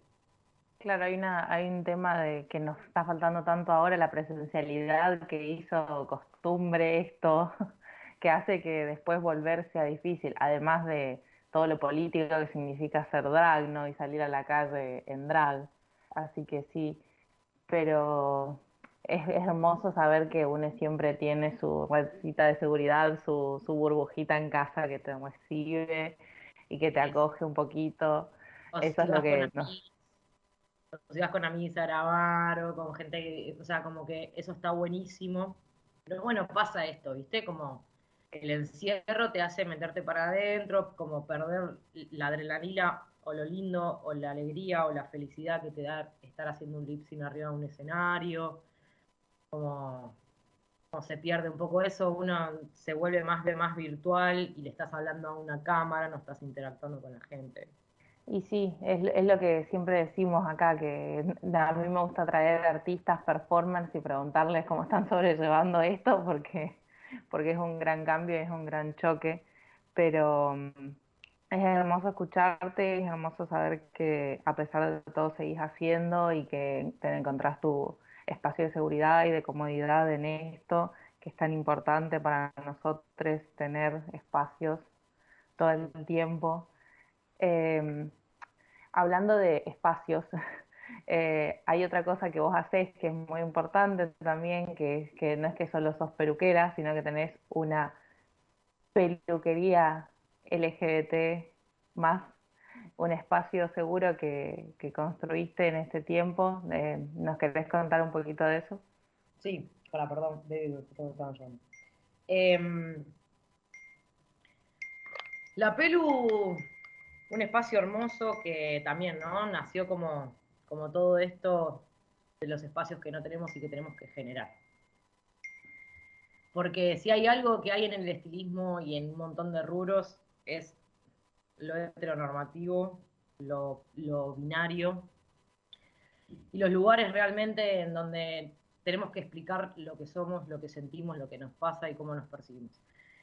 Entonces cuando yo eh, por necesidad termino haciendo un curso de peluquería, lo primero que me planteé en mi vida y en ese momento fue como, yo no quiero tener una peluquería en donde no sea un espacio seguro y en donde tenga que trabajar con gente con la cual no le tenga que dar explicaciones de la persona que soy.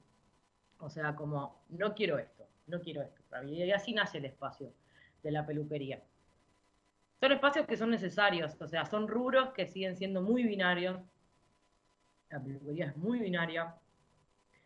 Y, mm, realmente como que mm, yo en el momento cuando arranqué en la pelu arranqué en Córdoba, o sea, ni siquiera arranqué en Buenos Aires. Entonces hay menos espacios seguros. Como que se va generando a medida de que todo se va moviendo, ¿no? Hoy en día hay un montón de pelus. O sea, yo te digo que arranqué hace cuatro años. Y hoy en día, hace cuatro años, ahí hay un montón de peluqueres. Autogestives, independientes, como que están en esta movida, ¿viste? Y para mí fue súper necesario por eso, porque yo me sentí muy hostigada cuando iba a la peluquería, porque me sentía discriminada, porque sentía que, que siempre era exponerme a, a pasar un, un, momento malísimo que no quería pasar. Eh, terminaba cortándome el pelo con amigos que no sabían cortar y tampoco tenías un corte de pelo que quería, porque esa es la realidad también. Como que terminás teniendo algo que el pelo es identidad también, o sea, porque cada uno usa un corte de pelo porque se identifica con eso también, o un color, o lo que sea. Entonces terminaba como esta, ¿no? Que no, no podía como tener algo que realmente quería. Y ahí en la pelo, cuando yo empiezo,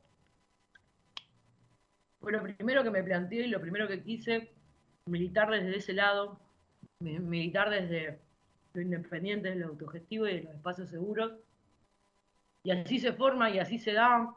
Y, realmente si, si en algún momento en la peluquería alguien se siente incómodo, como que se puede hablar, se puede charlar y se puede decir a la otra persona que esta persona se está sintiendo incómoda. O sea, como no dejarlo pasar. Realmente es un espacio seguro, pero que sea realmente seguro. Como que nadie venga acá sintiéndose incómodo. Es muy importante y muy necesario lo que estás diciendo, eh, porque quién no ha sufrido ese desde, desde el peluquero que te dice, pero ¿cómo te vas a cortar el pelo tan corto? ese corte es de varón. Desde ahí en adelante, eh, todo el juzgamiento, todo lo que sucede es, es, muy hermoso y muy necesario el trabajo que hacen. Eh, que hacemos todos para visibilizarnos y para seguir generando espacios. Em, y me gustaría ahora, ya para cerrar, preguntarte qué, qué planes tenés a futuro, como qué te gustaría hacer, eh, en cualquier ámbito, ya sea el drag o qué visión tenés para que la pelo siga creciendo, qué, qué te gustaría poder dentro de las limitaciones que estamos sufriendo ahora, ¿no? Siempre me gusta preguntarles como cuál es tu deseo a futuro, si pudieras hacer cualquier cosa que te gustaría, el cielo es el límite y todo ya. eso. el cielo es el límite. Eh, me gustaría, o sea, playando, ¿no? Como que si pudiese hacer lo más inalcanzable en este momento, a mí mi idea de lo que a mí siempre me gustó eh, es poder tener una peluquería rodante es poder llevar una peluquería disidente a el lugar más chiquito del mundo o el más chiquito del país, porque lo que más me interesa es poder recorrer el país de punta a punta sin perderme un solo lugar. Ese sería como uno de los sueños ideales de mi vida, de que realmente la peluquería se vuelva rodante, segura, eh, disidente y para todos, en todo, en todos lados, en toda Argentina. Eso para sería uno de mis grandes sueños y con esto mismo también poder llevar el drag, ¿no? Como también soy una persona en la que puedo hacer dos cosas y poder eh, llevarlo para todos lados. Pero bueno, realmente eso, lo de la pelu sería lo que más me gustaría, es mi deseo en la vida, poder viajar con la pelu eh, y, esto, yendo a lugares muy chiquitos, porque bueno, yo soy de pueblo, entonces eh, crear espacios seguros, aunque sean temporales, está bueno también como para generar en la gente de estos lugares que, puedan promover estos espacios y que no tenés que ir a la típica barbería en la que te van a sacar a patadas y no sos varón. Y, y eso, eso sería uno de los grandes sueños. como flasheando. Eh, y realmente en el presente ahora seguir con la pelu, poniéndole lo mejor, eh, laburando lo más posible y haciendo lo que más pueda para perfeccionar mi maquillaje, mi drag. Eh, ahí también conociéndome en ese sentido, como todo el tiempo autoexplorando y, y tratando de que sea más constante y no que no haya tantas caídas y bajadas y meses en ausencia, porque me doy cuenta que después cada vez que me maquillo me encanta y la paso muy bien y me divierte un montón. Entonces como seguir haciéndolo, aunque sea por esto, ¿no? Porque, porque la paso muy bien y no por una obligación, pero más constante. Entonces como mi deseo en el presente ahora sería como seguir estando constante con el drag y con la pelu que siga caminando hermosamente como viene caminando, que es gracias a todos los que confían en mí y en mi trabajo y en, y en esto, y en venir a abrir las puertas, o sea, yo les abro las puertas de su casa, pero ustedes me abren las puertas de un montón de lados. Eh, eso es increíble porque también nada, tejes redes con un montón de gente y eso es lo que más me gusta de, del autogestivo, del independiente, que vas tejiendo redes y haciendo que también, digamos, vaya creciendo todo. Como decíamos, es muy importante. A mí me pone muy contento también siendo una persona de pueblo, pensando en lo necesario que era cuando crecíamos, tener un espacio seguro. eh, Y pienso en toda la gente que se quedó ahí, que necesita ese espacio, que no tuvo la posibilidad de irse. eh, todo esto que decís, eh, nada, bueno, ya sabes que acá este espacio también siempre está abierto a todos quienes quieran venir a compartir lo que hacen cuando eh, sucede alguna cosa, cuando tenga algo que contar, algo que compartir, siempre me escriben y este espacio está, porque como siempre tejer redes es muy importante. Este, además, bueno, ya te voy a escribir para un turnito en la pelo y, y espero verte también en Carrera de Redes, ya que estamos, que sigas que haciendo más cosas, ya que estamos, tiramos. Eh, así que para cerrar, tiremos chivo, en el- a ver dónde te puede encontrar la gente, ver lo que haces, seguirte en la pelu, a ver cuáles son las redes. Bueno, mi Instagram personal es, eh, ahí van a ver cosas que hago de drag, no subo siempre todo, pero digamos, hay perfos, hay fotilios, eh, es arroba rayo con cero, canción, es re complicado, gente, tipo ese uso porque uso, bueno, si no me buscan como Rodrigo Vorágine y les juro que aparezco. Y después la pelu es arroba con dos E de queer. Eh, ahí pueden encontrar mis trabajos, la pelu, a la gente que viene, lo que se hace, bueno, de todo. Ahí encuentran todo. yendo a seguirles todos. Igual va a estar todo esto publicado también en las redes de la radio, así que como la gente va, mira, se saca las ganas de hacerse ese colorcito que tenía ganas, que hace mucho tiene ganas de hacerse, pero no se animaba. Así que nada, y más que nada agradecerte por venir acá y compartir con nosotros un poquito de lo que haces y tu experiencia de cómo fue. Eh, y eso, saber que, que siempre está este espacio y agradecerte también por el trabajo que haces para seguir creando más espacios y seguir manteniéndolos. Gracias a ustedes, en realidad, por haberme invitado. Eh, me encanta que también dentro de la radio se generen espacios eh, en todos lados. Por eso vuelvo a repetir, es como los- estamos generando para que también puedan disfrutar la gente que viene más atrás y no sean como nosotros que sufrimos un montón. Eh, nada, realmente, gracias a ustedes por invitarme. eh, a mí me encanta, me encanta que me hayan que me hayan parte de esto. Y eso, cuando quieran lo que sean, lo que necesiten, pueden contar conmigo en lo que sea. Y gracias a ustedes por confiar en mí. La verdad que yo no sería nada, mi espacio no sería nada si realmente no es por también por la parte de ustedes. Así que eso, corazón, un- te agradezco un millón, un millón por haberme invitado y charlar un ratito. No, por favor, un placer tenerte y nos estaremos viendo prontito. Vayan a seguirle que son hermosas las cosas que hace. Así que Ya.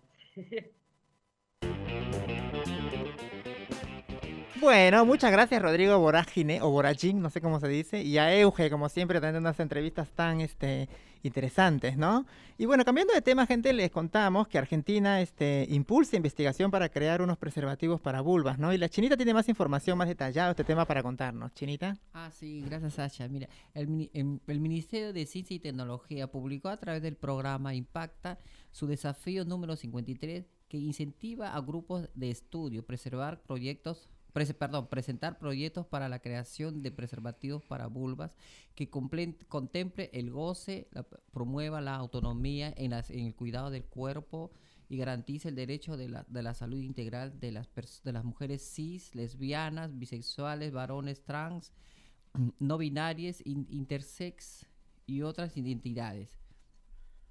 Eh, el, el tiempo, eh, claro, el tiempo impulsa- eh, estimula, estipulado para las presentaciones a través del trabajo. eh, hasta, hasta el próximo 16 de julio, o sea, este mes todavía no. ¿viste? Sasha? 16 de julio lo presenta, lo pueden hacer en grupos investigación, organismos de ciencia y tecnología de las universidades.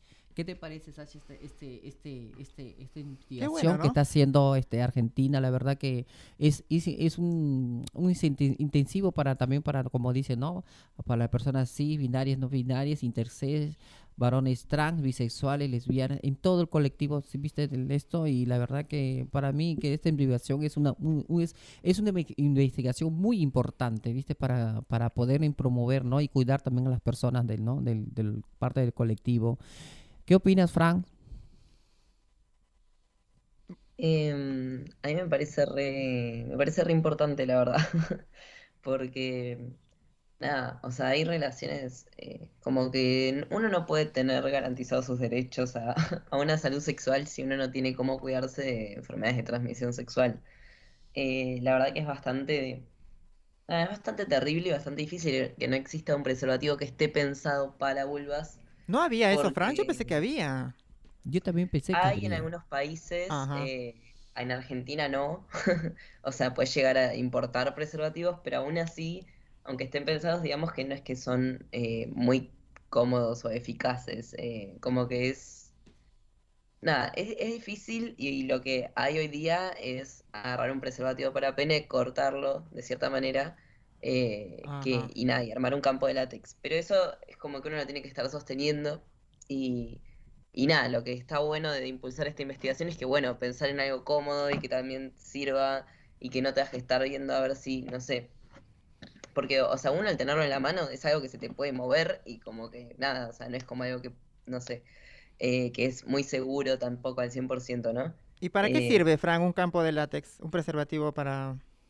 Sirve para las prácticas sexuales que eh, básicamente son eh, sexo oral, que viene a ser, bueno, un cunilingus o un analingus, para eso sirve. Y también, eh, bueno, y otro de los problemas es que en las relaciones eh, sexuales entre dos personas con vulva no es de protección, digamos, para, o sea, no sirve para protegerte genital con genital, ¿se entiende? Sí, sí, sí, sí. Ok, entonces, nada, es muy difícil pensar en todo esto porque, no sé, yo cuando fui a la secundaria les pregunté a las personas que vinieron a darnos ESI, que es educación sexual integral, cómo cuidarme con, o sea, en ese momento, ¿no? O sea, con otra persona con vulva. eh, y me dijeron como, bueno, no sé. Y dije, bueno, pero ¿qué pasa si un varón heterosexual, tipo, no sé, quiere hacerle sexo oral a una piba heterosexual? O sea, como algo relativamente común, me pareció. Y Claro. me dijeron, no, no se puede cuidar.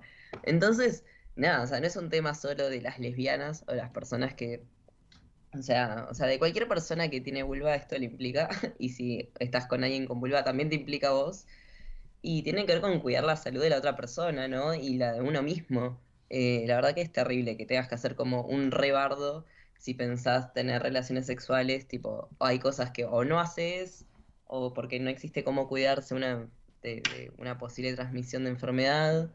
eh, y nada, que está re bueno que se pueda investigar esto y que se pueda avanzar, realmente es algo necesario. Pero no entiendo, pues si hay, Y- si hay en otros países, ¿por qué no, no, no, lo- no lo importan, no lo traen para acá de los otros Ah, países? mejor, ¿por qué no lo No fabrican sé, o acá? sea, no se este? producen en este país y si lo querés comprar es como carísimo. Ajá. Imagínate que importar cualquier cosa es tipo en dólares. Claro. O sea, no es que no se puede comprar, pero tampoco son cosas que son muy, muy prácticas en, al usarlas. Eh, o sea, qué sé yo. Está bueno también pensar en y dar este mensaje a todo el mundo que está bueno mínimo una vez por año eh, hacernos controles de sangre principalmente, que si tenés por lo general la mayoría de las enfermedades de transmisión sexual eh, se, digamos, se pueden ver vía sanguínea. Así que nada, eso, que se cuiden, que hagan estudios, que, que no le tengan miedo a las enfermedades, que, que realmente puedes llegar a hacer cosas graves si uno lo detecta muy tarde. Así que nada, que, que se acerquen a, al sistema de salud. Y en ese sentido, si son personas trans y les pasa como a mí y no confían en las ginecólogas porque les da miedo o ese tipo de cosas, eh, nos pueden escribir y yo tengo como contactos de varios lugares que son como específicos para atender diversidades en centros de salud, o sea, del Estado, o si no, hay unos privados como eh, Casa Fusa, eh, que está en Instagram también. Y nada, que es re importante, ¿no? Porque pensar que, no sé, que uno va, por ejemplo, un varón trans va a una ginecóloga y por lo general es un problema. Claro. O vas a sufrir discriminación, o no van a entender por qué un varón quiere sacar un turno con la ginecóloga, eh, o nada, o un montón de cosas que pueden suceder por la desinformación. Así que nada, que, que en ese sentido está bueno ir a espacios seguros. Sí. Eh, y nada, que nos pueden escribir para, para hacer sobre eso. Sí. re extendí, pero es algo que me molesta muchísimo. O sea, imagínate que yo, no sé, o sea, no, no podría estar con nadie que, o sea, hacer ciertas cosas con otras personas porque no sé si me puedo contagiar. Es como, nada, es, es bastante terrible que no haya un- una Sí. barrera o un preservativo. Sí, Claro. Fran, pero eh, te una, por eso te estoy diciendo, pero por eso di esta noticia, porque también para mí, bueno, como ya lo dije, la aclaraste bien, gracias compañero, pero también estaría bueno que fabriquen para que eh, no importen cosas este, muy caras, ¿viste? Algunos quizás, como a veces todos tienen diferentes pensamientos, ¿viste? Pero eh, es bueno que lo fabriquen siempre aquí para que sea más accesible a las personas que lo necesitan, ¿no te parece, Fran? Claro, lo que pasa es que como también es, es algo para el signo femenino, el signo más débil supuestamente, entonces el machismo no, no, no les importa eso, no, no, no, les, no les da importancia a, a- a- a- a la, co- a la fabricación o a la importación de estas Claro. cosas. También hay que pensar en la heterosexualidad, ¿no? Claro. Porque ellos imaginan que, o sea, ellos, me refiero a la sociedad se imagina solo gente heterosexual es como, bueno, pero ya hay un preservativo para pene, o sea, te pones un preservativo para pene y vos aunque tengas vulva no pasa nada. Cuando obviamente están dejando por de lado la Eh, idea de claro. tener sexo oral eh, a una persona con vulva, porque Sí. bueno, las mujeres tipo, nada, no, no se merecen eso. Aparentemente para la heterosexualidad eh, es algo tabú también eh, Claro. pensar en, en eso, ¿no? En el sexo oral hacia las mujeres. Eh, y nada, es, es- como que solo se piensa desde un punto de vista falocentrista. Y la verdad que es, nada, eh, es terrible porque deja por fuera de la salud, que es algo como básico para todas las personas, eh, donde no se ve por culpa de, de- de esto, ¿no? De la heterosexualidad en gran parte. Sí, claro. Y de esta idea machista de, bueno, de- de- del pene y del hombre y qué sé yo, no sé. Nada, Eso sí. Fran, ahí sí tienes la razón. Esperemos que se logre esto, ¿no, chiques? Y bueno, cambiando rotundamente de tema, nos vamos con un audio de Loana Berkins, Fran. Sí, quería traerla porque, bueno, estuve hablando hace dos programas que fue, era el día de su cumpleaños, eh, si bien, bueno, falleció hace bastantes, pero es como esa gente que es eterna. Sí. Y nada, la venimos nombrando siempre, la verdad, y me parecía que estaba bueno escuchar un pedacito de una entrevista A que le hicieron para, nada, para que la conozcamos todos también un poco mejor y podamos charlar sobre lo que dice. Así que vamos con eso. Vamos. Yo me acuerdo una vez haberte escuchado decir, no soy ni mujer ni varón, soy Luana. Claro, yo soy travesti. Aunque mi documento les diga, lo van a ver que mujer, que es la parte de la ficcionalidad de la ley, digamos, pero yo soy lo van a ver que en travesti. O sea, nosotros, porque si no es como el sistema binario, acepta que quien nace con una genitalidad se puede construir o autoconstruir en una identidad, ¿no? Si naces con una vagina, automáticamente sos mujer. Si naces varón, entonces tenés que tener un pene, y, y, ¿me entendés? Y tener un cuerpo y determinadas características. En cambio, el travestismo rompe con eso. Nosotros tenemos una genitalidad, somos portadora de una genitalidad, pero nos construimos, autoconstruimos en otra identidad. Yo no siento que por estar maquillada, sentadita así, ¿no? y tener modismos de lo femenino, soy una mujer, no. Y por tener una cierta genitalidad tampoco soy un varón. Entonces, lo que nosotros somos, yo soy yo misma.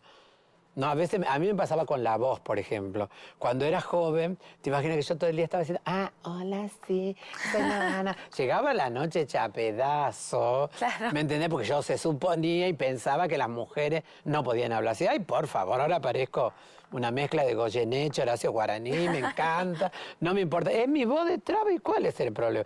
Calzo 41, calzo 41.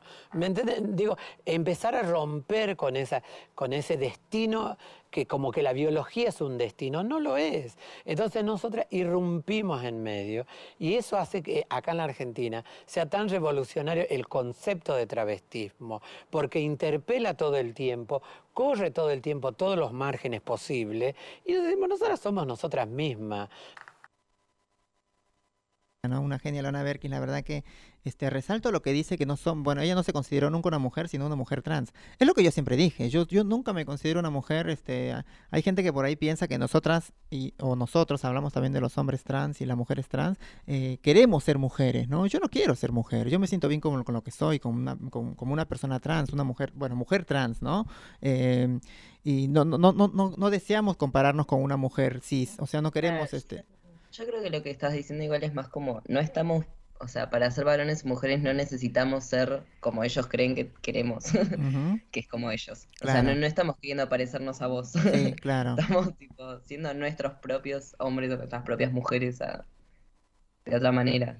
Sí. Hay, igual, hay personas trans que sí se identifican como hombres o como mujeres, como 100%, Claro. eh, como nada. eh, y no, no negando obviamente que son trans, pero como diciendo sí, yo soy hombre.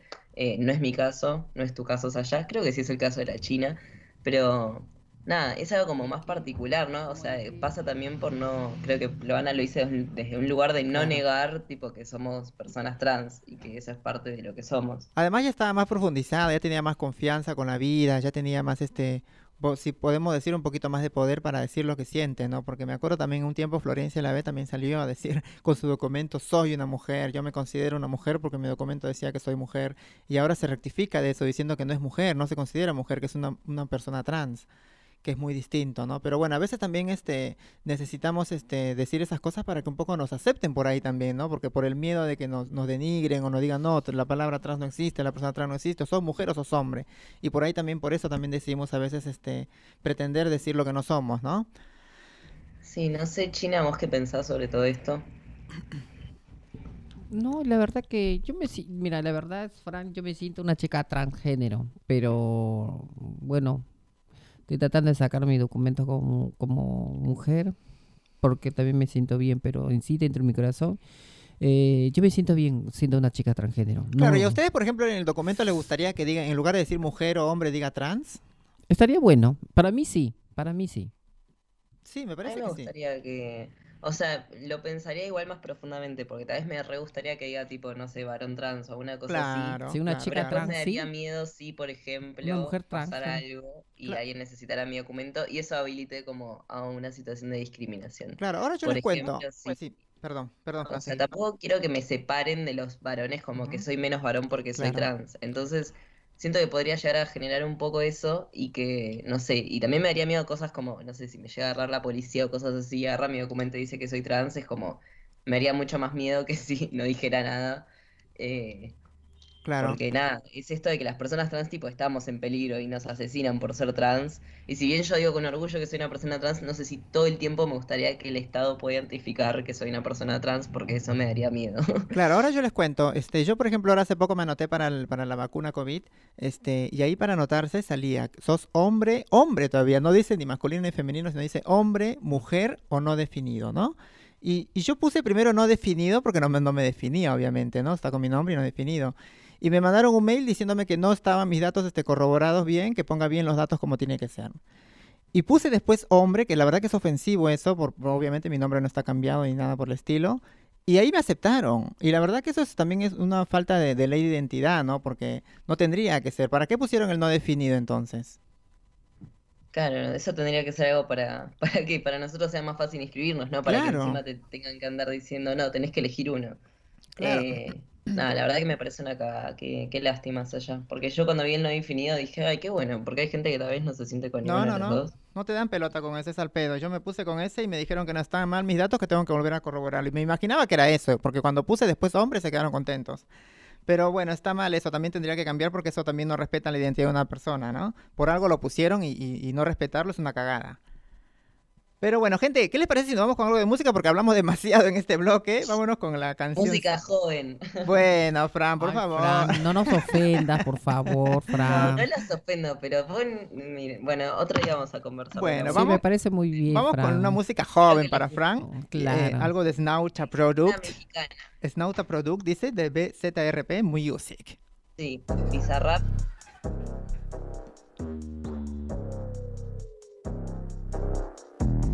Hola, what's happening?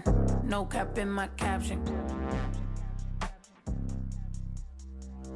Hola, what's happening? No cap in my caption. Got a little baddie and she texting for the addy cause I got a little thing for when a bitch get ratchet. The ratchets love snow. Soy la mexicana con tremendo flow. Tengo todo el control. Cierra los ojos. Baby, let's go, go, go, go. Hola, what's happening? No cap in my caption. Got a little baddie and she texting for the addy cause I got a little thing for when a bitch get ratchet. The ratchets love snow. Soy la mexicana con tremendo flow. Tengo todo el control. Cierra los ojos. Baby, let's go, go, go, go. Hola, buenas noches. Yo me llamo Snow por si no me conocen. Yo ya tengo tiempo que le meto, pero con todo respeto ya llegó la hora que llegue con un golpe. Tengo whatever cuando quiero lo que se antoje. Quiero dinero para que los haters se enojen. Soy de San José como los tigres del norte. Traigo tanta feria que la bolsa se me rompe. I bet I could pull a little rapper out of cloud nine. Make a diss record with a free translation. You see me, bet your knees be shaking. I'm on the throne and the seat's amazing. Tengo mucho flow, dicen Snow that's crazy. Yo les digo claro, pero tengo un baby. Así que en inglés o español es lo mismo en los dos. Hasta enseña. Fuck you, pay me. Cause ya llegó la mexicana, la mera mera la nena. Que todos pensaban nada was ever gonna happen and they wanted a bitch to fall off. But tada, pop back up, esto no se acaba. Tengo con cholos en un pinche empada. Beat your ass, make it bitch a piñata. Should've known better, I'm a michoacana. La reina es el reino, Beatriz Adriana. Yo represento la comunidad que está cansada de raperos que no saben rapear. Que solamente con sus joyas es que saben brillar. Que no tienen estrella propia, solo saben copiar. Son bola de mamones con su dinero de papá. Que con su bla bla bla siempre cayendo mal. Y raperas que me conocen me están tirando sal. Pero Visa dijo que le meta, so I'm killing them all. And I got good and plenty, I know bitches couldn't get me. I'm acting a fool if any bitches wanna catch this. Fade, súbele a mí que yo soy la dura que te dio solo dos rutas. Tírame o si quieres hazte. Wey, díganme si así o con más lumbre que por costumbre. Mato yo el track, no acepto no two-face. Hoes that been choosing, pour me some juice. I bring the hook back like, hola, what's happening? No cap in my caption. Got a little baddie and she texting for the addy cause I got a little thing for when a bitch get ratchet. The ratchets love snow. Soy la mexicana con tremendo flow. Tengo todo el control. Cierra los ojos. Baby, let's go, go, go, go. Hola, what's happening? No cap in my caption. Got a little baddie and she texting for the addy cause I got a little thing for when bitch get ratchet. The ratchets love snow. Soy la mexicana con tremendo flow. Tengo todo el control. Cierra los ojos. Baby, let's go, go, go, go. Hola, what's happening? No cap in my caption. Got a little baddie and she texting for the addy cause I got a little thing for when a bitch get ratchet. The ratchets love snow. Soy la mexicana con tremendo flow. Tengo todo el control. Cierra los ojos. Baby, let's go, go.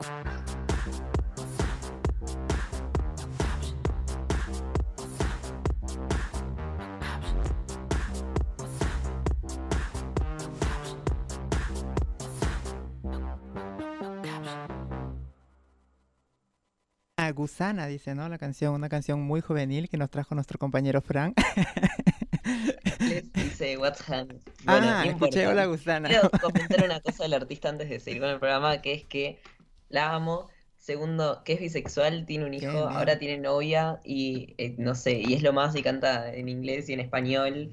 Y esta canción la hizo con un DJ de Argentina, de acá de, de Ramos Mejía, que se llama Bizarrap, y que estaba en la fiesta de la Breche, que era una fiesta nada, de trolos, muy conocida. Ujú. Eh, así que nada, como que son gente re del ambiente y me caen re bien y por eso quería ponerlo. Bien, bien. Estuvimos rapeando acá con las chinas en- encima de la mesa. Así que Sí. bueno, está bueno, está bueno el tema, está buena la canción. Fran, ¿tenías otra cosa que contarnos? Sí, tengo un montón de cosas que contarles, así que yo perdón que hable rápido, o sea, sé que tendría que hablar más paciente por nuestros oyentes, pero es como que quiero poder decir todo. Ah, soy muy, bueno, ansioso, perdón. Eh, nada, haciendo esta aclaración continúo más tranquilo. Eh, quería traer una polémica que se armó con una especie de influencer muy conocido que se llama Santi Maratea, que nada, se hizo famoso hace un par de años para comprar el medicamento más caro del mundo de más de 2 millones eh, Sí. para una beba. Y bueno, este, este chabón siempre se hizo, nada, eh, lo que hace, digamos, es hacer campañas de financiamiento con un objetivo que él considere urgente en ese momento. Y eh, bueno, ¿por qué estamos hablando de él ahora, no? Eh, empezó Ayudó a mucha una gente, ¿no? campaña. ¿Cómo? Ayudó a mucha gente. Sí, ayudó a mucha gente que lo re necesitaba y que no puede llegar a, digamos, a la difusión eh, que, que él puede llegar, ¿no? O sea, él tiene ya Sí, tiene millones de seguidores, sí. Exactamente, y toda una- esta cosa armada de, de, bueno, de hacer videos, de explicar, de, de llegar a la gente, ¿no? Claro. Y mm, bueno, ahora eh, hizo una campaña para ayudar a una organización que se llama Trans Argentinos para que puedan eh, financiar, es una organización de Córdoba de hace muchos años, creo que más de 10 años que tienen, y, mm, y nada, para que puedan financiar eh, una especie de, atención o, capacitación o abordaje para las infancias trans de Argentina. Em, creo que ya lograron el objetivo, o sea, para juntar la plata para hacer eso. Y después, eh, nada, esto despertó mucha polémica dentro de la comunidad. Eh, se hicieron, o sea, hubo muchas opiniones al respecto de esto. Eh, en un principio, porque bueno, Santi Maratea dijo que no existía en Argentina, dijo algo así como, ¿pueden creer que no existe en Argentina ninguna Mm. organización que trabaje con las infancias trans? Y la Organización de Infancias Libres, que es la que dije Gabriela Mancilla, que es la mamá de Luana, la primera nena eh, en el mundo que pudo cambiar su DNI a los cuatro años. Sí, lo tratamos acá Eh, también, sí. Exactamente, bueno, dijo como, ¿cómo vas a decir eso? O sea, no es que, es como hacer de cuenta que no existe una organización que, que nada, que aparte hay, sé que hay dos o tres más de organizaciones que no sé si están en todo el país, pero que sé que trabajan con infancias trans. Y es como hacer de cuenta que no hay nada y en realidad hay un- gente que se está repartiendo el lomo eh, haciendo eso, entonces nada, como que es- hubo como una especie de pelea. Una Y desinformación de su parte, ¿no? de, de que, cómo queremos construir, ¿no? La, la militancia o la conciencia social sobre las infancias trans o cómo atenderlas, que, bueno, se, se va a resolver si todos ponemos, no sé, 50 pesos y armamos algo o, o va a ser como de otra manera, no, eh, no sé, o sea, la cuestión de fondo es si esa es la manera de hacer política o si es, eh, nada, por otros medios, que, pensamos nosotros, si, está bien, si está mal, si sirve, si sirve, pero no de la misma manera que, que serviría si, por ejemplo, bueno, no sé, eh, juntás profesionales que, que sepan del tema y padres de niñas y haces un taller o cosas por el estilo. Eh, que igual te entendido que la plata la piensan usar para cosas así, pero nada, es como, ¿cómo resolvemos las personas tras las cosas? ¿Ustedes qué, qué piensan de la campaña? Chinita. Yo la verdad pienso que está muy bien porque yo creo que es, es un- una cosa cultural, ¿no? De las infancias, lo que acabas de decir, para mí está muy bien, reconfortante que la gente conozca más ese, ¿no? Ese tema como estás diciendo, Frank, yo creo que sí, porque, pero hubo un inconveniente, una dis- desinformación, como dijo, no, pero está bien, Frank, para que así la gente tome más conciencia sobre las infancias trans, porque, eh, bueno, ahora todavía está un poco difícil ese- ese- esa controversia, por, ¿viste? Porque siempre en que digas que no, siempre, siempre está el que dirán la gente, ¿no? Entonces, para mí está muy bien que, que este, este, este, mm, bueno, este programa siga surgiendo, que, que avance, que se, que, que se difunda a, a nivel todo Argentina, ¿no? En todas las provincias, para que si puede salir fuera del país sería mejor, para que así tenga, Argentina sea, como siempre le digo, una pionera sobre estas las organizaciones que se está haciendo y sobre todo desde el de 2010 que fue uno de los países de Latinoamérica que la verdad que sorprendió al mundo, la verdad que me siento muy contenta de vivir en este país. Claro, es muy necesario eso, ¿no? Esas- estas organizaciones ayudan mucho también por ahí este, en la psicología de los niños, en la psicología de los padres, por ahí también el acompañamiento que debe tener un padre al tener un hijo, este, un nene, ¿no? Porque lamentablemente, no, lamentablemente no hay. Tenemos este, muchos chicos que necesitan esa capacitación, por ahí también en la escuela, algunos derechos que también se, se violan eh, y estas organizaciones están para eso, me parece, ¿no, Frank? Y es, está, está bueno que esté acá y como dice la chinita, que también se, se mundialice, ¿no? En todas partes, pero primero tenemos que ver acá, ¿no? Que se haga acá y que se haga realidad. Y bueno, y la desinformación de Santiago Maratea, pobre, qué sé yo, por ahí no estaba informado, por ahí él, lo que intentaba es hacer un bien, me parece, ¿no? Por ahí la desinformación, pero no hay que golpearlo también por eso, no sé. Yo pienso Sí, eso, claro. con eso.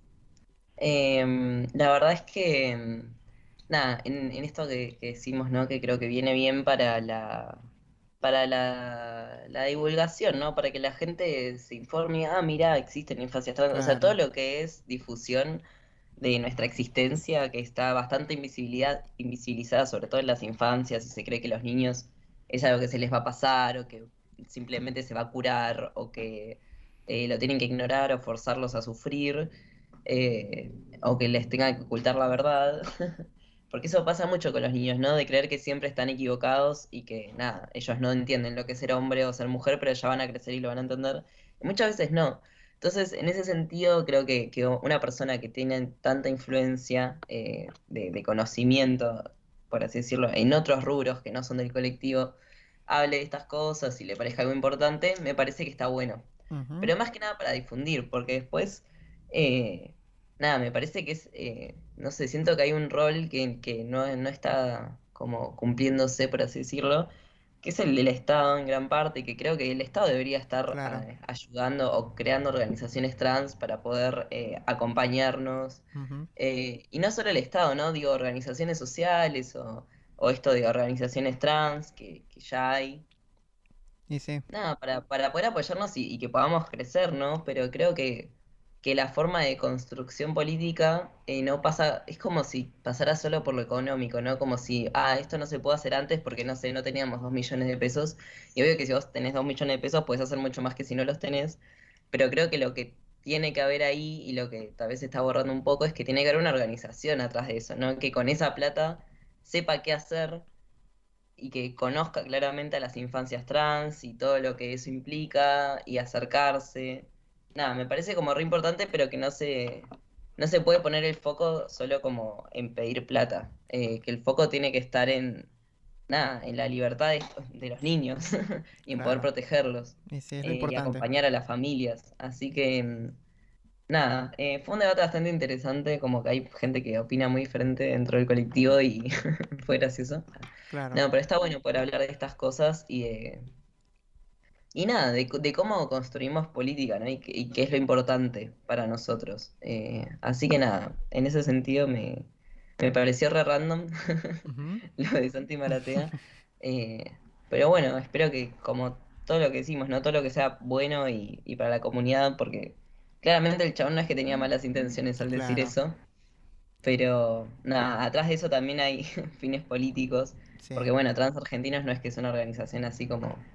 Nada, o sea, yo sé que depende de un partido político y la mayoría de las organizaciones, aunque no lo digan tan bien, eh, entonces nada, como que es todo un tema mucho más complejo, ¿no? De lo que está a primera vista. Sí, pero esta que- organización no hacía el trabajo que tenía que hacer, por eso que Santi Maratea tuvo que pedir dinero también. Exactamente. Así que Así que Salieron a reclamar, también pero no salen a ayudar lo que tenían que ayudar, por ejemplo.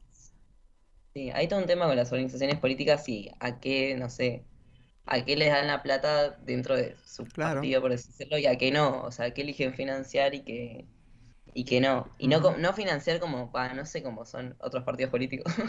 Eh, pero bueno, no como una decisión de una persona, sino como, bueno, construyamos en esto. Eh. Así que nada, o sea, como que eso habla bastante de, de ese partido en particular, que, que nada, que sus, o sea, sus militantes tienen que salir a pedir plata con, con influencers para hacer lo que quieren hacer. Es, es como, nada, Es, es, es raro la situación. Sí, la verdad que sí. Bueno, lo importante es que Santi Maratea recaudó el dinero que se necesitaba. Es lo importante y es un- mucha ayuda para nuestra colectividad, ¿no? Y Fran, otro tema que tenías, tenías varios temas para decirme. Me dijiste que tengo, quiero hablar de esto, por favor, Sasha. Ah, sí, bueno, quiero hablar de tantas cosas siempre. Es que pasa mucho en la semana y cuando llega el día de la radio sí. es como que, nada, o me acuerdo y tengo todo anotado. No alcanza el tiempo, nene, no alcanza el tiempo. Ya le vamos a pedir a Alejandra tres horas. No, tranquilo. Y eso que no Eh, está. Didi, ¿eh? No está Didi, así que bueno, imagínate. Sí, qué lástima. Eh, lo que quería decir son, bueno, voy a tirarlo más como titulares porque si bien son cosas importantes, creo que nada, que ya estamos llegando al final un poco del programa. Primero, quería decir, con respecto a Leona Berkins, que el otro día, que, que estoy atrasado con las publicaciones del Instagram del programa, pero que el otro día subí un video de ella también donde habla de otras cuestiones y que está muy bueno, así que vayan a nuestro perfil de arroba transportando guion bajo ideas, búsquennos, mándenos mensajes, pídanos música, hagan lo que quieran con nuestro Instagram, por favor, se lo pedimos.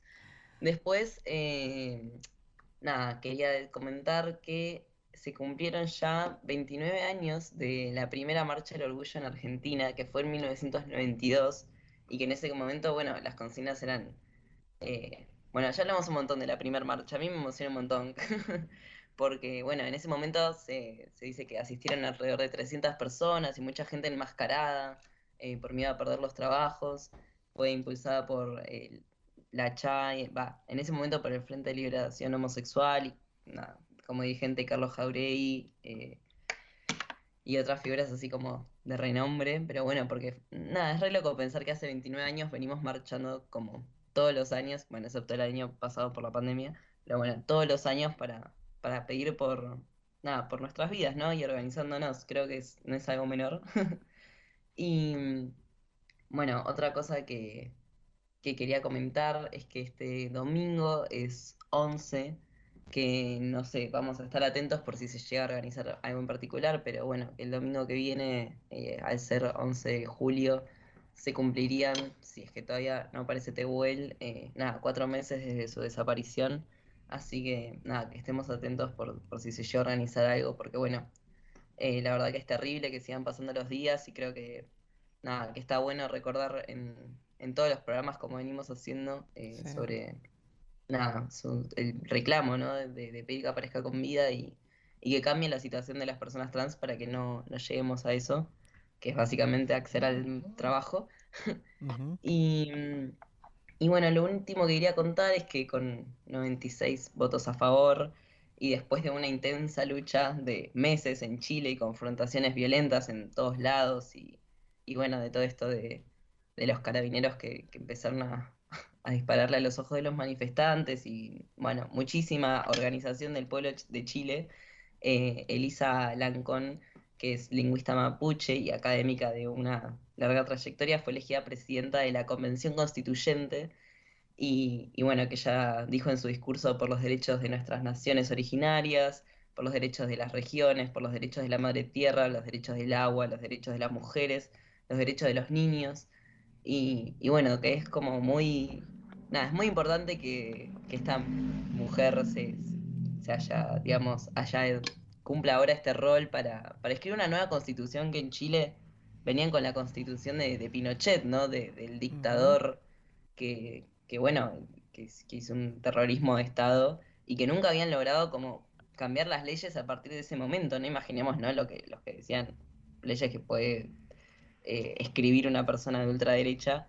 Y, y bueno, que ahora, nada, el pueblo de Chile, por así decirlo, tras toda esta lucha, está logrando eso y me parecía re, importante con- comentarlo porque, bueno, tiene que ver con, esta Latinoamérica que, bueno, que está teniendo distintos auges de lucha, como estuvimos viendo, bueno, en Colombia, en Chile, en Ecuador hace poco, también en Brasil, eh, en Bolivia, cuando fue el golpe, o sea, después del golpe de Estado que hubo de Yanine Áñez y que ahora lograron, nada, el pueblo logró como sacarlos, la verdad que, nada, me emociona. Ah.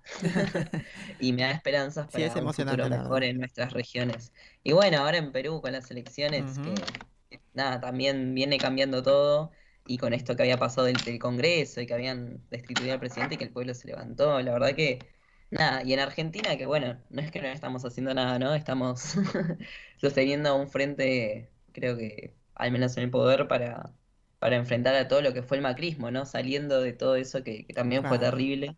Sí. Y nada, quería como hacer ese, esa micro luz de Sí, esperanza para Reparar el desastre de Macri va a costar mucho trabajo. Bueno, costó mucho trabajo, está costando porque falta mucho todavía por reparar toda la plata que se sacaron. Sí, En encima vos- la pandemia no, no Sí, ayudó para nada. pandemia, sí, sí. Y encima se parece- quejan, encima tienen la caradurez de hablar, de decir fuimos un mejor gobierno. Hay que ser re caradura, la verdad. Pero bueno, es lo que tenemos. Gente, me parece que se acabó el programa de hoy, ya no tenemos más tiempo, nos llama el frío, nos llama la cama, nos llama casita. Así que no sé si Chinita querés mandar saludo de despedida. No, solamente mando saludos para mi- mis compañeras de violencia de género, para, para- como para todos de la radio, Mica, mm, ¿no? Una genia, como dices, para Alejandra, para ti, Sasha, para Frank, y por las compañeras y los compañeros que no pudieron grabar ahora, tenía sus... Y a Euge también, muchas gracias Euge, de, mi corazón. No te conozco en persona, pero traes buenos temas y muy importantes y, y sobre todo que a- a- hace conocer la opinión, las cosas de- sobre el- lo que estás diciendo, el tema de, de esto. Y Fran, también a vos y sobre todo a la, a- del comedor Rincón de Luz, San Ujú. Cristóbal y a todos, nada más. Sí, Fran. Eh, también mandarles un, nada, un saludo a ustedes que me encanta compartir mis, mis martes. Gracias. A nosotros también. Genial. Esto te incluye, Mica. Gracias por siempre descargar todo el último momento porque siempre te lo mando en el último segundo antes de que empiece el programa. Y, y nada, eso es una genia. Y también, bueno, a todas las personas, la verdad que, que están luchando por, por cambiar el mundo y que realmente creo que estamos viendo que, que se, que se puede y que podemos, nada, a través de, de la organización y de, nada, de luchar por lo que es necesario para vivir, básicamente. en eso estamos. Nada, que, que vamos, vamos cambiando el mundo. Así que nada, eso. Qué lindo, qué Eh, lindo. Sasha. Sí, falta mucho por cambiar, pero estamos ahí cambiándolo. Bueno, yo como siempre mandar saludos a mi mamita, a mi papito, que la- gracias a Dios ya pasó toda la tormenta, está con nosotros. Así que a, mi hermana Vanessa y a todos, a todos los que nos están escuchando en el interior del país, afuera del país y todo. Mica, como siempre, gracias en la operación técnica, Alejandra en la producción. Gente, esto fue Transportando Idea. Que tengan muy linda semana y nos vemos la próxima semana.